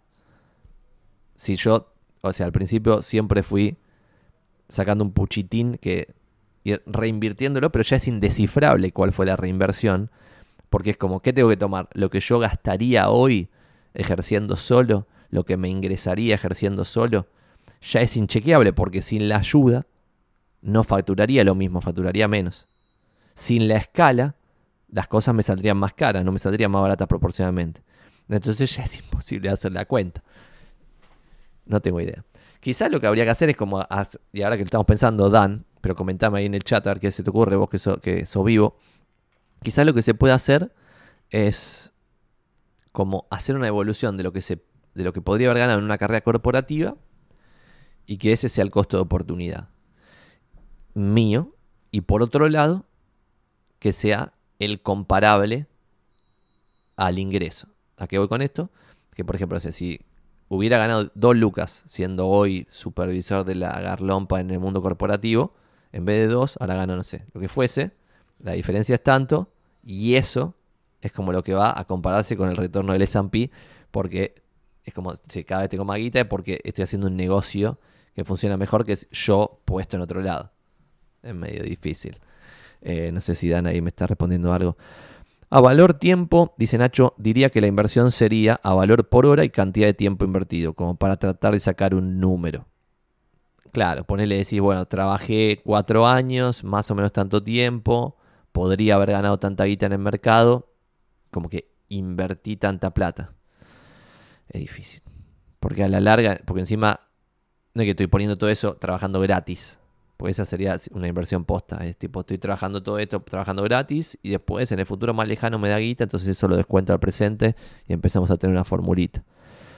English House, primera intervención en el chat, dicen, en mi caso no pertenezco al rubro inmobiliario, pero me fascina todo lo relacionado con el real estate. Me gusta English House que escribe bien real estate, a diferencia de la mayoría de la gente que trabaja en real estate. Que no le ponen la E a real estate.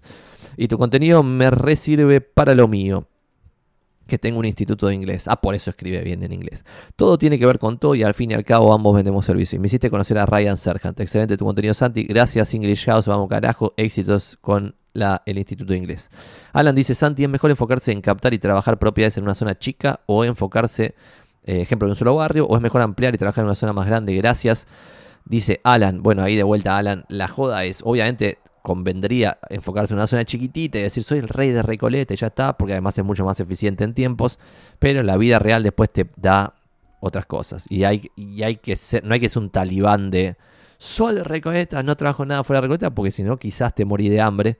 Y acá los más exitosos tienen un foco, tipo por ese foco en Villa Urquiza, agarran algunos barrios alrededor y después tienen una línea más alejada que más allá de eso lo refieren. Eso creo que es lo mejor. Decir, que es lo que yo hacía, por ejemplo. Decía, a mí me gustaría estar posicionado en Recoleta y Palermo, pero obviamente agarro Recoleta y Palermo como el foco de mi trabajo. Es decir, cuando me junto con gente, le pongo más ganas a mostrar estas propiedades, pues me van a traer otros referidos de esta zona, bla, bla, bla. Pero esto es mi foco. Y mi segundo nivel que agarro propiedades, obviamente, es Retiro, está pegado a Recoleta es por ejemplo Belgrano, pegado a Palermo, es también, por ejemplo, Almagro, pegado a Palermo del otro lado, es San Nicolás, es Montserrat, porque están pegados a Retiro en la parte de abajo, bueno, Montserrat no, pero está pegado a San Nicolás, que está pegado a Retiro, es Valvanera, que también está al sur de Palermo, y algún barrio un poquito más, Villa Crespo, y alguna cosita más ahí. Y ya está. Y si me llega una propiedad, y esto es real, en Núñez la refería, eh, pero vas a referir Núñez que vale 200 lucas. Y sí, porque cuando tengo que ir a Núñez de Retiro, y después volver a San Nicolás, y después volver ahí, y después no sé qué, y después a Constitución, no va. Entonces después también, si me llegan propiedades en el sur, las refería. El sur completo, tipo al sur de la autopista completo, pumba, todo referido 100%. Zonas chetas alejadas, Núñez lo refería. Con urbanos ni hablar, lo refería todo completo. Y después, casi todo el oeste lo refería, pero algunas excepciones las he elaborado. Por ejemplo, he elaborado casas en Devoto, he elaborado algún que otro producto más sí, en Villa Santa Rita, en lugares un poco más alejados, pero que tampoco me rompían por completo porque por alguna excepción agarraba ese producto. Martín Colaccio siempre presente dice, ¿cómo pasar de ser inmobiliario solo con su alma a tener una empresa inmobiliaria? ¿Conviene incorporar un socio o un empleado? Grande Martín Colaccio siempre presente haciendo buenas preguntas. No tengo ni la más pálida idea, no sé qué te, qué te puede servir a vos. Si que te cuento lo que yo hice. Al principio fue incorporé un empleado, una empleada. Bueno, al principio de todo, lo que incorporé fueron tres agentes asociados que laburábamos juntos, donde yo les daba soporte, les daba el zona prop, les daba el portal inmobiliario, les daba una oficina, les daba bla, bla, bla. Eran tres y yo. Y tímidamente les empecé a pasar producto de las cosas que me llegaban. Así podía hacer más trabajo del que yo verdaderamente me daba el tiempo. Después de esos tres, contraté una empleada y después sumé un socio y después contratamos más empleados. A medida que vamos creciendo, vamos contratando. Ahora tenemos una búsqueda activa, por ejemplo, de un administrativo más. Si alguien conoce a alguien que estudie económicas y sea vivo y que quiera laburar en, un buen lugar y que no nos cambie por KPMG o Price, Este es un gran lugar para alguien que estudia económicas. Bueno, ese, esa es mi, historia, fue esos, esos pasos. ¿Son los mejores? No tengo ni la más pálida idea, pero sí te puedo decir algo que en esto sí veo un diferencial, que es gente que puede delegar y gente que no puede delegar.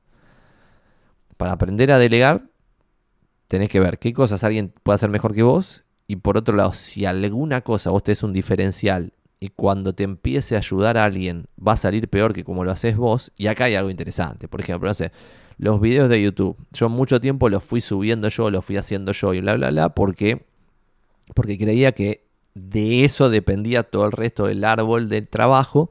Entonces como que quería hacer primero esa raíz bien hecha para que después el resto funcione bien. Le pasé, por ejemplo, a una empleada, che, empecemos a postearlos y los primeros thumbnails yo pensaban, pensaba, pensaba yo, che, esto está quedando un poco peor de como lo hacía yo. Pensaba al principio. Ahí yo creo que la gente que no puede delegar, lo que termina haciendo es, eh, lo hago yo de vuelta porque ven, no, no se puede hacer el thumbnail mejor que como lo hago yo. Y eso es ridículo. Pero eso le pasa a mucha gente, un mambo psicológico que tiene que tratarse. Eso es lo que hace mucha gente. Y por eso no puede delegar nada y tienen 60 años y siguen haciendo el mismo trabajo exacto que a los 20. Si te divierte está perfecto, pero si no te divierte y querés delegar y no puedes delegar, tendrías que posta hacerte ver y ver cómo destrabar esa, esa psiquis para poder delegar. Dicho eso, le pasaba los thumbnails, la subida de los videos, las keywords de Google y bla, bla, bla. Y no salían tan bien como yo quería. ¿Qué podría haber hecho? Podría haber devolvérmelo, lo vuelvo a hacer yo, lo que hace mucha gente. Lo que terminé haciendo fue mail detallado, charla, tipo, che, esto está buenísimo, está mucho mejor que como lo hizo Mengano, pero creo que lo que hacía yo terminaban saliendo mejor, pero solo por estas tres razones, que vos las podés aprender. Esto, esto y esto. Te lo escribo en un mail además para que quede más bajado la realidad, bla, bla, bla. Listo siguiente tanda de trabajo de ese trabajo, salieron considerablemente mejor. Vuelvo a encontrar una, dos, tres. Che, los keywords no los saques de este lugar, sacalos de este lugar, porque así es como busca la gente, no así. Eh, esto así, esto así, esto así, esto así. Obviamente, el contexto es que el empleado tiene que ser vivo y tiene que ser mejor que vos en alguna cosa, porque si no va mal. Bueno, eh, volvemos a rearmar todo, pim, pim, pum, la mar en coche, me vuelve el, el producto terminado y ahí digo, esto está muy bueno. Y ahí, tipo, ya casi no se me ocurre feedback, le doy una, dos, tres cositas más. Y ahora, yo creo que estamos yendo a mejores keywords, haciendo mejores thumbnails, publicándolo mucho mejor, con una coherencia de días y horarios y cosas, muchísimo mejor a como lo hacía yo solo. Y eso pasó por delegar y dar feedback. Pumba. Y trabajar con alguien vivo. Porque si no logras reclutar, y esto también es interesante, si no logras reclutar empleados vivos, estás al horno. ¿Por qué estás al, estás al horno? Porque si la persona no es viva, no le vas a poder delegar cosas. Y ser vivo es muy difícil de ver, por eso todo eso es un proceso de selección complicado. Eh, pero si la persona es inteligente y es mejor que vos en alguna cosa, Martín Colacho, te va a súper ayudar. ¿Por qué? Porque le vas a empezar a delegar las cosas en las cuales te, te mejora, te agrega algo. Pero tiene que haber como un feedback para que vaya mejorando también la persona, porque vos sos el que sabe hacer originalmente el trabajo demostrar un departamento, no sé qué. Bueno, al principio, al principio de todo, cuando sumé a los tres agentes, después la empleada, después el socio, al principio cuando éramos tres y yo cuatro, yo lo que hacía era ir a mostrar propiedades acompañado, después acompañaba y después ya está, me fui, ya está, listo. O sea, al principio era como, mira, así muestra la propiedad, no hay ninguna magia, hago esto, esto, esto, esto, esto, esto. Fíjate a ver si, si lo puedes copiar. Después iba yo, no hacía nada, decía, no, estoy acá acompañando. Listo, chao, chao. Y después, ya está, listo, chao, listo. Mostrás vos 100%. Lo mismo el proceso de negociación. Vení, sentate, yo negocio, vos no haces nada, pero aprendés. Eh, escuchá, fíjate cómo se, cómo se maneja esto, lo que nos responde, lo que yo digo, lo que responde, lo que... Probablemente alguna de estas cosas las pueda hacer mejor vos que yo, pero fíjate cómo funciona. Después la siguiente es, negocia vos. Si se va todo al carajo, yo intervengo para salvar las papas, pero si va todo más o menos bien, yo te voy a dejar 100% solo, sola, chao, listo. Y después ya está, ni me siento en la mesa, hacelo vos. Y si se cae la operación y perdés 10 mil dólares, bla. Y si se cae, se cae. ¿Qué quieren? O sea, esto está otra gilada total. ¿no? La vida es riesgo. Si vos elegís delegar todo, quizás algunas cosas salen mejor, otras cosas salen más o menos, otras cosas salen peor. El otro día hablaba acá con uno de los arquitectos que le está yendo muy bien en inmobiliarios, que él sigue haciendo los estudios de prefactibilidad con su puño y letra. Y le cuesta encontrar a alguien que los pueda hacer mejor que él. Quizá la solución es encontrar a alguien que los haga peor que él, pero que sea viva la persona. Porque si es viva, hace el estudio de prefactibilidad, sale peor, pero te juntás, le das feedback, le das, feedback, le das una devolución, hablan entre ellos, después le bajás en un mail lo que acaban de hablar, vuelven a salir estudio de prefactibilidad. Ya salen un poquito mejor. Quizás el, el spread en vez de 20% peor, ya es 5% peor. Otra vez se juntan, hablan, feedback, se baja el feedback en un mail. Si la persona es viva, lo va a entender y va a mejorar. Listo, pumba. 3, 4 feedbacks. Ya hace los estudios de prefactibilidad igual que vos. Si no estás dispuesto a hacer esos 3, 4 feedbacks, no va. Es la persona que va. Si no hizo nunca la tarea, está empezando a hacer tarea, aunque sea la más viva del universo, no hay forma. Eh, creo que va por ese lado. Igual, no sé, la joda sería el, el chip psicológico de empezar a delegar. Y eso, y si en el primer momento sale peor que como lo hacías vos, no pasa nada. Y, pero Santi, si lo hace peor que yo, si es una negociación, se puede caer la operación. Que se caiga. Si no, ¿cómo va a aprender el, empleado, el agente, el corredor inmobiliario, lo que fuese? No aprende nunca. Para eso tiene que tener negocio también. Si tenés una venta cada tres meses, entiendo que no puedes poner en riesgo la venta cada tres meses, pues si no, no comes el mes que viene. Eso lo entiendo. Pero si vos tenés un negocio de dos ventas por mes y querés tener un negocio de tres ventas por mes, tenés que estar dispuesto a que alguna vez salga algo mal, porque el equipo va a crecer. Porque si no crece, nunca vas a hacer las tres ventas por mes, siempre vas a hacer las dos ventas por mes, y está perfecto, puedes ser feliz, está todo bien. Esto es por si vos querés tener las tres ventas por mes. ¿Te va a hacer más feliz tener las tres ventas por mes? Dudoso. Debiera seguir ese camino si lo que te hace feliz es el crecimiento, que es lo que me pasa a mí. Como me divierte el crecimiento profesional, crezco. No porque quiera ganar 20 lucas, 40, 60. Si la gano está todo bien. Obviamente me va a dar, o sea, porque puedo gastar más a la mansalva, pero lo que más me divierte es que cuanta más ganas, más puede crecer. O sea, y es como un círculo de...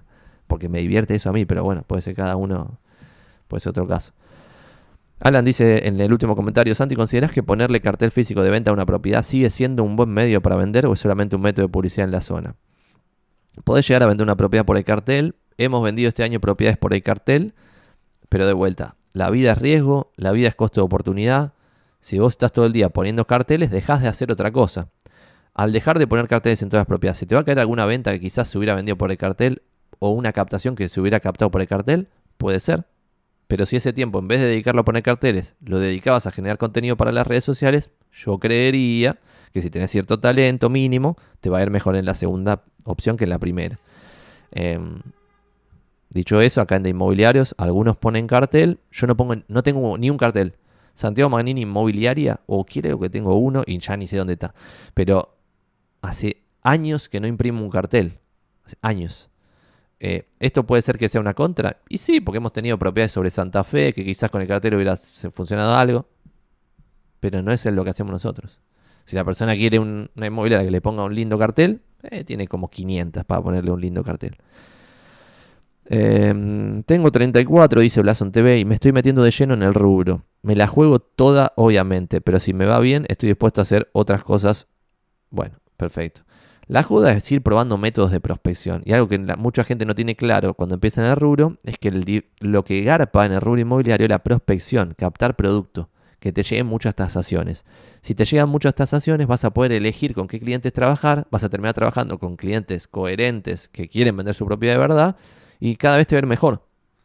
¿Por qué? Porque vas a poder ponerle guita a la comercialización, porque si trabajas con cualquiera, no puedes poner guita a la comercialización. Si no pones guita a la comercialización, trabajas mal. Al trabajar mal, vendés muy poco de lo que captás. Al vender muy poco de lo que captás, después no puedes hablar con un propietario y decirle yo vendo un montón. Bueno, todo es un círculo vicioso. El círculo virtuoso es elegir con quién laburar. Y ahí empiezas a invertir más en las propiedades. Tenés una rotación más alta al tener una rotación más alta, puedes después tener un gran argumento de venta cuando tenés una nueva tasación, bla, bla, bla, bla.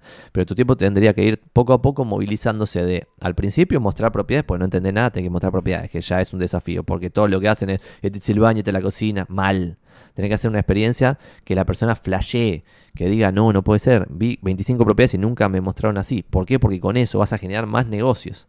Eh, después de mostrar, tenés que pasar a negociar. Después de aprender a negociar, tenés que pasar a aprender a captar. Y después de aprender a captar, tenés que aprender a prospectar.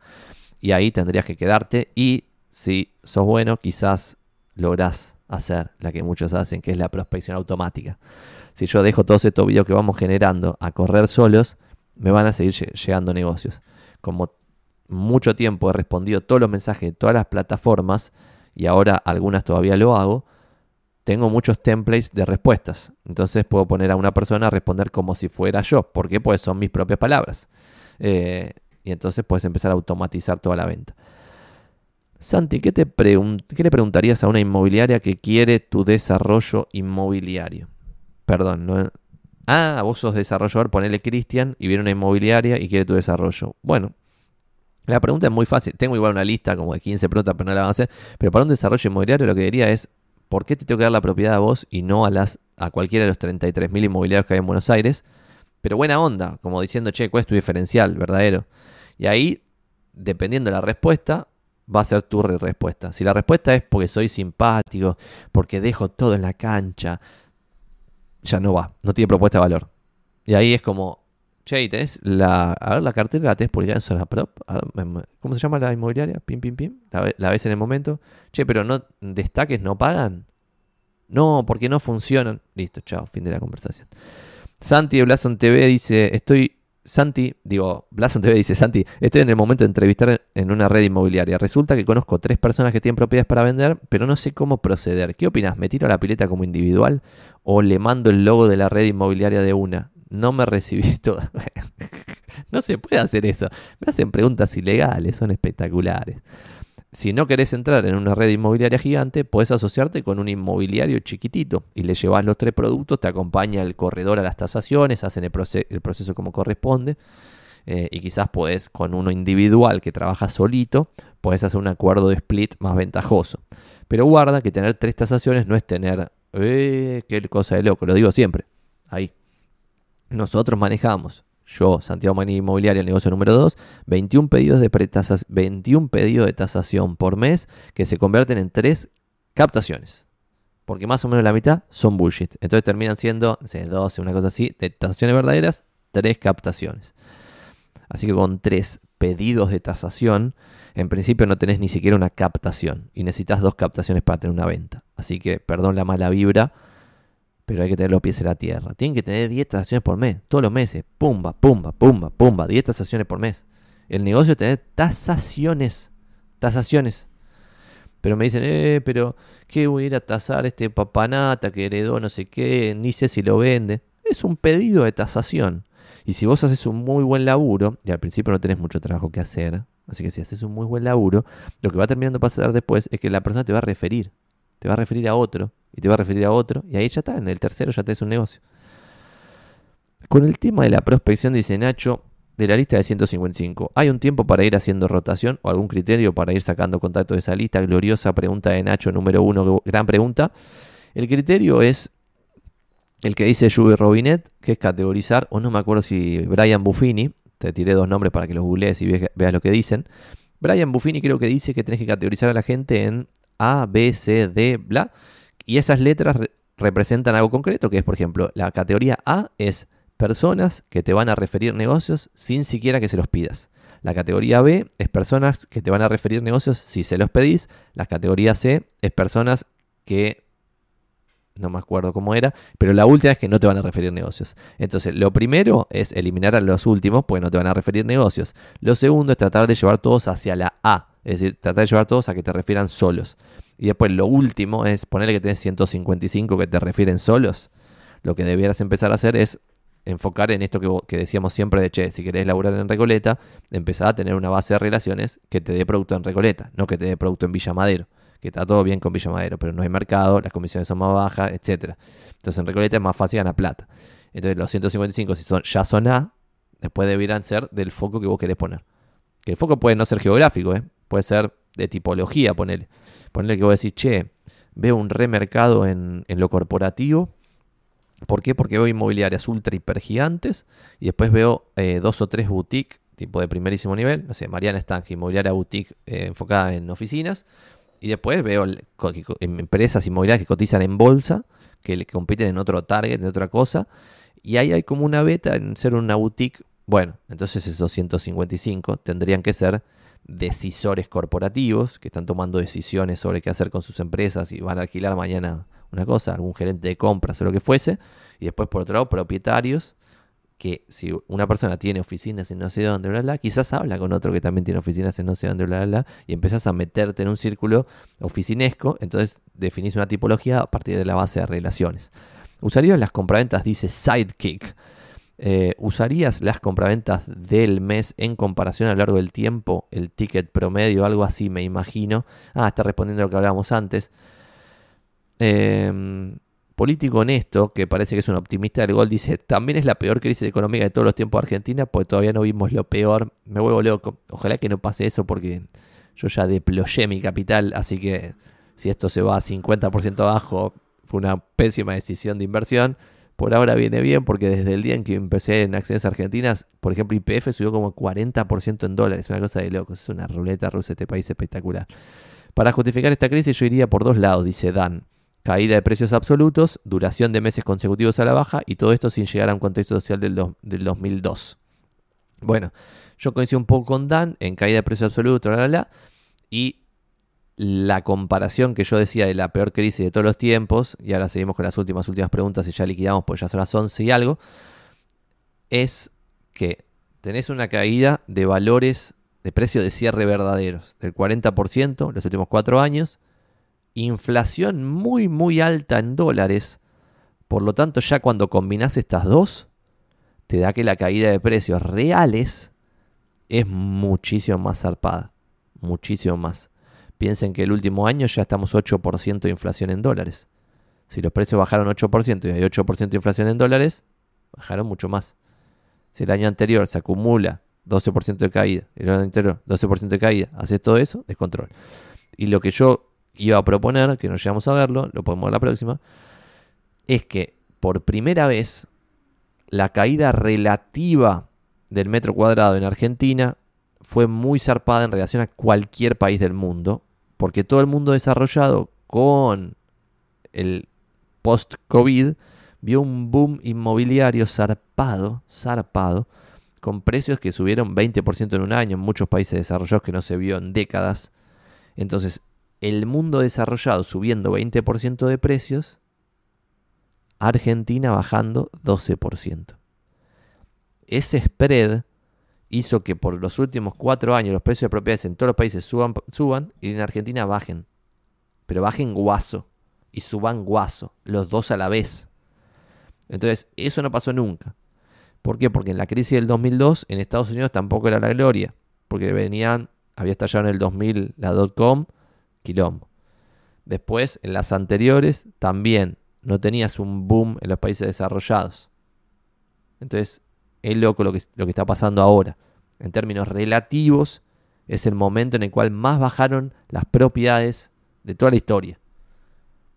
Y esto es más importante que nunca, porque el otro día también en Twitter estábamos debatiendo esto, de che, hay que agarrar al S&P, o sea, seguir al S&P 500 como benchmark de inversión esto quiere decir que, ah, y me respondían, eh, por ejemplo, Tiago me respondía, que es un amigo de la casa, por eso lo digo solo por nombre de pila, me respondía como, no pago la polenta siguiendo al S&P.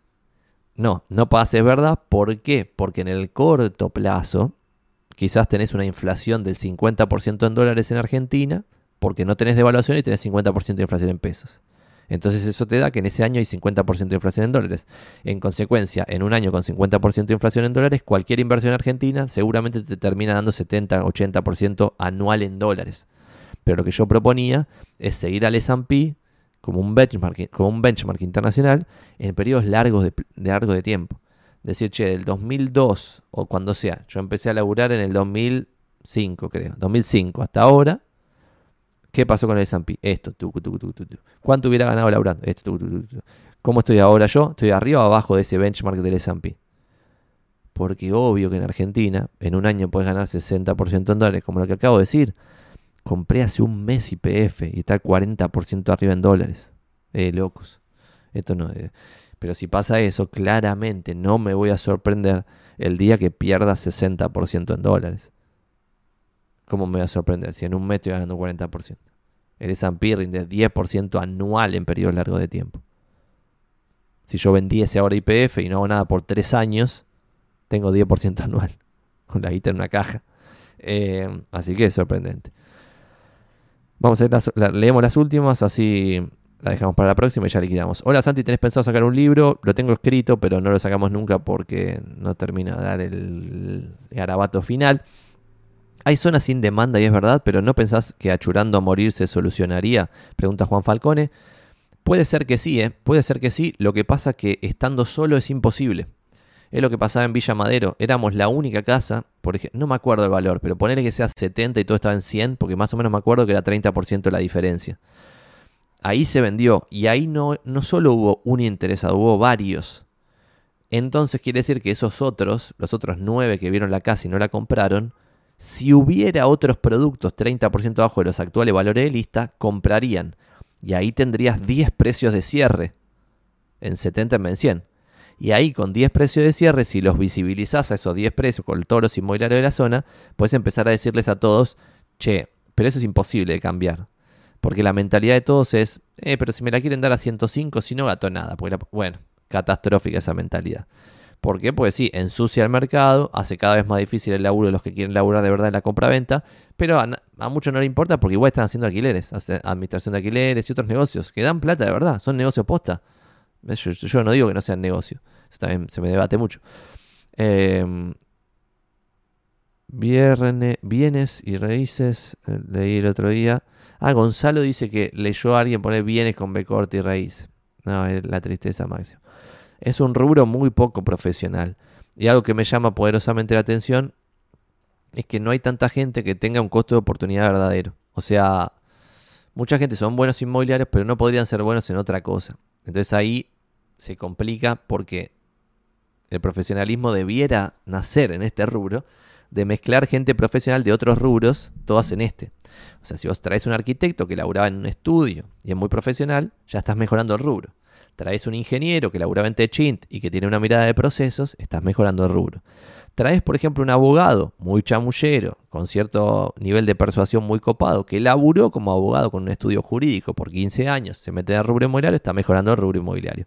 Cuando mezclas 50 perfiles de profesionales y los convertís en profesionales inmobiliarios, profesionales de la venta, ahí creo que puede salir algo muy interesante.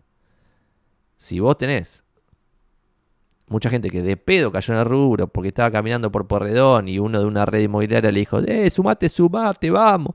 Pero vos qué sabes hacer.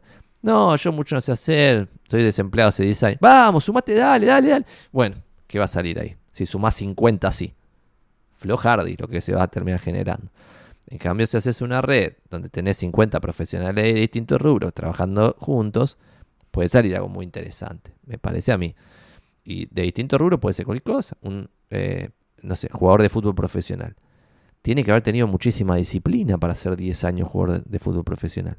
Entonces tiene una habilidad muy importante. Que si la mezclas con ese quizás super nerd que hizo dos carreras, tres posgrados y bla, bla, bla, empiezan a salir cosas interesantes. Pero si sumas otro tipo de perfiles, es complicado lo que puede salir. Eh, y es difícil porque hay dos caminos, lo decimos siempre, el círculo vicioso y el círculo virtuoso. El círculo virtuoso es cada vez gente más interesante. Que hace, atrae a gente más interesante. Y atrae a más gente más interesante. Y se hace una red muy interesante que le puede dar un muy buen servicio a los clientes, que los clientes van a hablar bien de la red y la red va creciendo, creciendo, creciendo con esa lógica. Otra lógica es la fuerza de choque de sumar gente a mansalva, 80% dice cualquier banana, se empieza a destruir la marca, como se destruye la marca, no te queda otra que hacer mucha publicidad. Con mucha publicidad podés rescatar una marca, pero si seguís sumando gente random, la vas a terminar destruyendo tarde o temprano. Entonces acá este es un círculo vicioso que tenés que estar todo el tiempo solucionando problemas. En este círculo virtuoso no tenés que preocuparte casi que por nada, porque todo va a ir surgiendo cada vez mejor. Entonces me llama poderosamente la atención que cuando nacen nuevos modelos, y yo me junto de primera mano con las personas que están por lanzar un modelo nuevo en Argentina, y me llama poderosamente la atención que pretendan hacer este modelo, el de sumar gente a mansalva sin ninguna calificación, que no funcionaría en ningún otro rubro. Es raro, raro. Eh, eso me llama poderosamente la atención. Santi, ¿considerás que ponerle cartel físico ya lo dijimos? Santi, el año pasado vendí una propiedad por el cartel. Una señora que no usaba internet y me llamó a la antigua al teléfono fijo por el cartel. Dice Mercedes. Bueno, es lo que acabo de decir, eh, Mercedes, y esto es un tema interesante, y es el costo de oportunidad en la vida. Yo no digo que no tiene sentido poner carteles, digo que yo no pongo carteles. ¿Por qué? Porque poner los carteles es un trabajo que lleva tiempo, que lleva plata, y yo prefiero ese tiempo y esa plata dedicarla a otra cosa. ¿Por qué? Porque yo creo que esta cosa, la segunda, me va a generar más negocios que la primera, que los carteles. Para otra persona, la decisión lógica y coherente, perdón, puede ser la primera, poner carteles. Y para otro puede ser ni carteles ni marketing de contenidos, farming geográfico. Lo que a mí me parece ridículo es hacer todo más o menos. Tipo poner carteles. Yo estoy acá en la oficina, no voy a decir dónde. Enfrente, literal, pues tengo todo vidriado. Atrás de esta cámara está todo vidriado. Tengo un cartel que ya está blanco. Blanco. No dice nada. Es un cartel totalmente blanco. El edificio es a estrenar, a estrenar hace cuatro años, eh, que no se vendió nunca. Y la inmobiliaria nunca cambió el cartel. Eso es lo que no habría que hacer. Que es hacer las cosas a medias. Si vas a poner carteles, tenés que también tener la estructura para reemplazarlos. Y si no, imprimirlos en negro para que el sol no te los deje blanco 100%.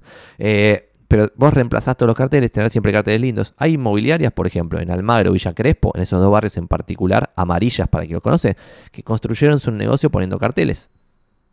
¿Cómo no va a funcionar poner carteles? Obvio que funciona. Como también funciona farming geográfico, como también funciona esto, hacer videos, como también funciona eh, otro tipo de marketing de contenidos en redes sociales, como también funciona dueño vende a pesar de que a mí no me gusta, pero lo que a mí me sorprende es que un inmobiliario esté pone tres carteles mal que se le pone en blanco porque le pega el sol tres años sin cambiarlo. Tiene una cartera de 400 propiedades que no vende ninguna, pues no le importa un pedo lo que está publicado. Como tiene 400, no puede invertir un peso en ninguna de las propiedades, se le van venciendo todas las autorizaciones, no las renueva. Bueno, hace un poquito de dueño vende, un poquito no sé qué, un poquito no sé qué. Bueno, todo eso sale todo mal, todo mal, todo mal. Lo que habría que hacer es decidir qué queremos hacer. Vamos a hacer carteles, marketing en portales inmobiliarios y dueño vende. Listo, esa es la propuesta, se mantiene, se cumple, procesos, magia, y ahí te va a ir bien. A mí me llama la atención lo otro, es hacer un poquito de todo, todo mal. Zona propia es nivel de super destaque o nada, o te permite niveles intermedios, pegunza, gonza. Vamos a ir liquidando, porque siguen cayendo preguntas, no vamos a llegar nunca a liquidarlo. Esto te lo respondo lo último. Tiene un montón de niveles, porque ese es el negocio. Tiene, por ejemplo, avisos gratuitos que solo pueden contratar los dueños venden, ni se ven, están en la página 400.000, no existen. Después tiene avisos simples que pueden contratar las inmobiliarias. Además de la categoría que le pones al aviso, está la categoría de la inmobiliaria. La inmobiliaria puede ser Premier o puede no ser Premier. Todos los avisos de inmobiliarias, excepto el gratuito, desde el simple, empiezan en de quién es la inmobiliaria. Si la inmobiliaria es Premier, su aviso es simple Premier en vez de simple. Entonces tenés gratuito, simple, simple Premier. Después tenés destacado, después tenés destacado Premier, después tenés super destacado y el último es super destacado Premier. Tenés siete categorías. Ah, y ahora tenés la octava que es Select, que es una por inventó algo espectacular, que es empezaron a vender por barrio eh, un aviso como muy, eh, como que tiene como un cuadradito, está más destacado y sale siempre la primera página. Y venden posiciones. Tipo, querés comprar la primera posición en Recoleta, te sale. Y sale fortuna, tipo 500 mil pesos el aviso. Eh, y eso te venden en la posición 1 en Recoleta, ponele. Porque después van a aparecer los super destacados Premier. Entonces son 8 categorías Gonza. Es medio bizarro. Yo creo que no, que todos debieran tener Premier, porque si no sus avisos casi no salen. Pero de vuelta. Esto quiere decir que todos tienen que tener Premier, no sé qué. No, pero si no tenés Premier y la gente no te va a ver tanto en zona pero tenés que hacer algo muy bien que reemplace a eso. O sea, por ejemplo, sos el número uno en Mercado Libre para Recoleta. Hay menos público en, Mercado Libre que en Zona Prop, hay menos en Mercado Libre que en Zona Prop. Pero sin embargo, si sos el uno en Mercado Libre y lo que vos podrías haber hecho con ese tiempo y con esa plata, en vez de ser el uno en Mercado Libre, era ser el número 58 en Zona Prop, quizás te conviene ser el uno en Mercado Libre en vez del 58 en Zona Prop con la misma plata, el foco y el tiempo. Entonces es como a dónde enfocar los cañones para dedicarse a eso. Gracias a todos, vamos a liquidar acá, siendo 11 y 26, si esto lo están viendo en YouTube, a pesar de que en algún momento dije que lo que estoy diciendo de YouTube es que el público de Twitch es un público más sofisticado que alimenta estos gloriosos videos. Y si vos lo estás viendo en YouTube y querés pasar al público sofisticado, estas transmisiones son los miércoles a las 9 y media. Hoy le metimos dos horas, pero en general es una hora y media, de 9 y media a 11. Pueden dejarme de fondo ahí, si se les ocurre alguna pregunta la hacen y listo. Muchas gracias a todos, nos vemos la próxima. Si están viendo YouTube, like y suscribirse.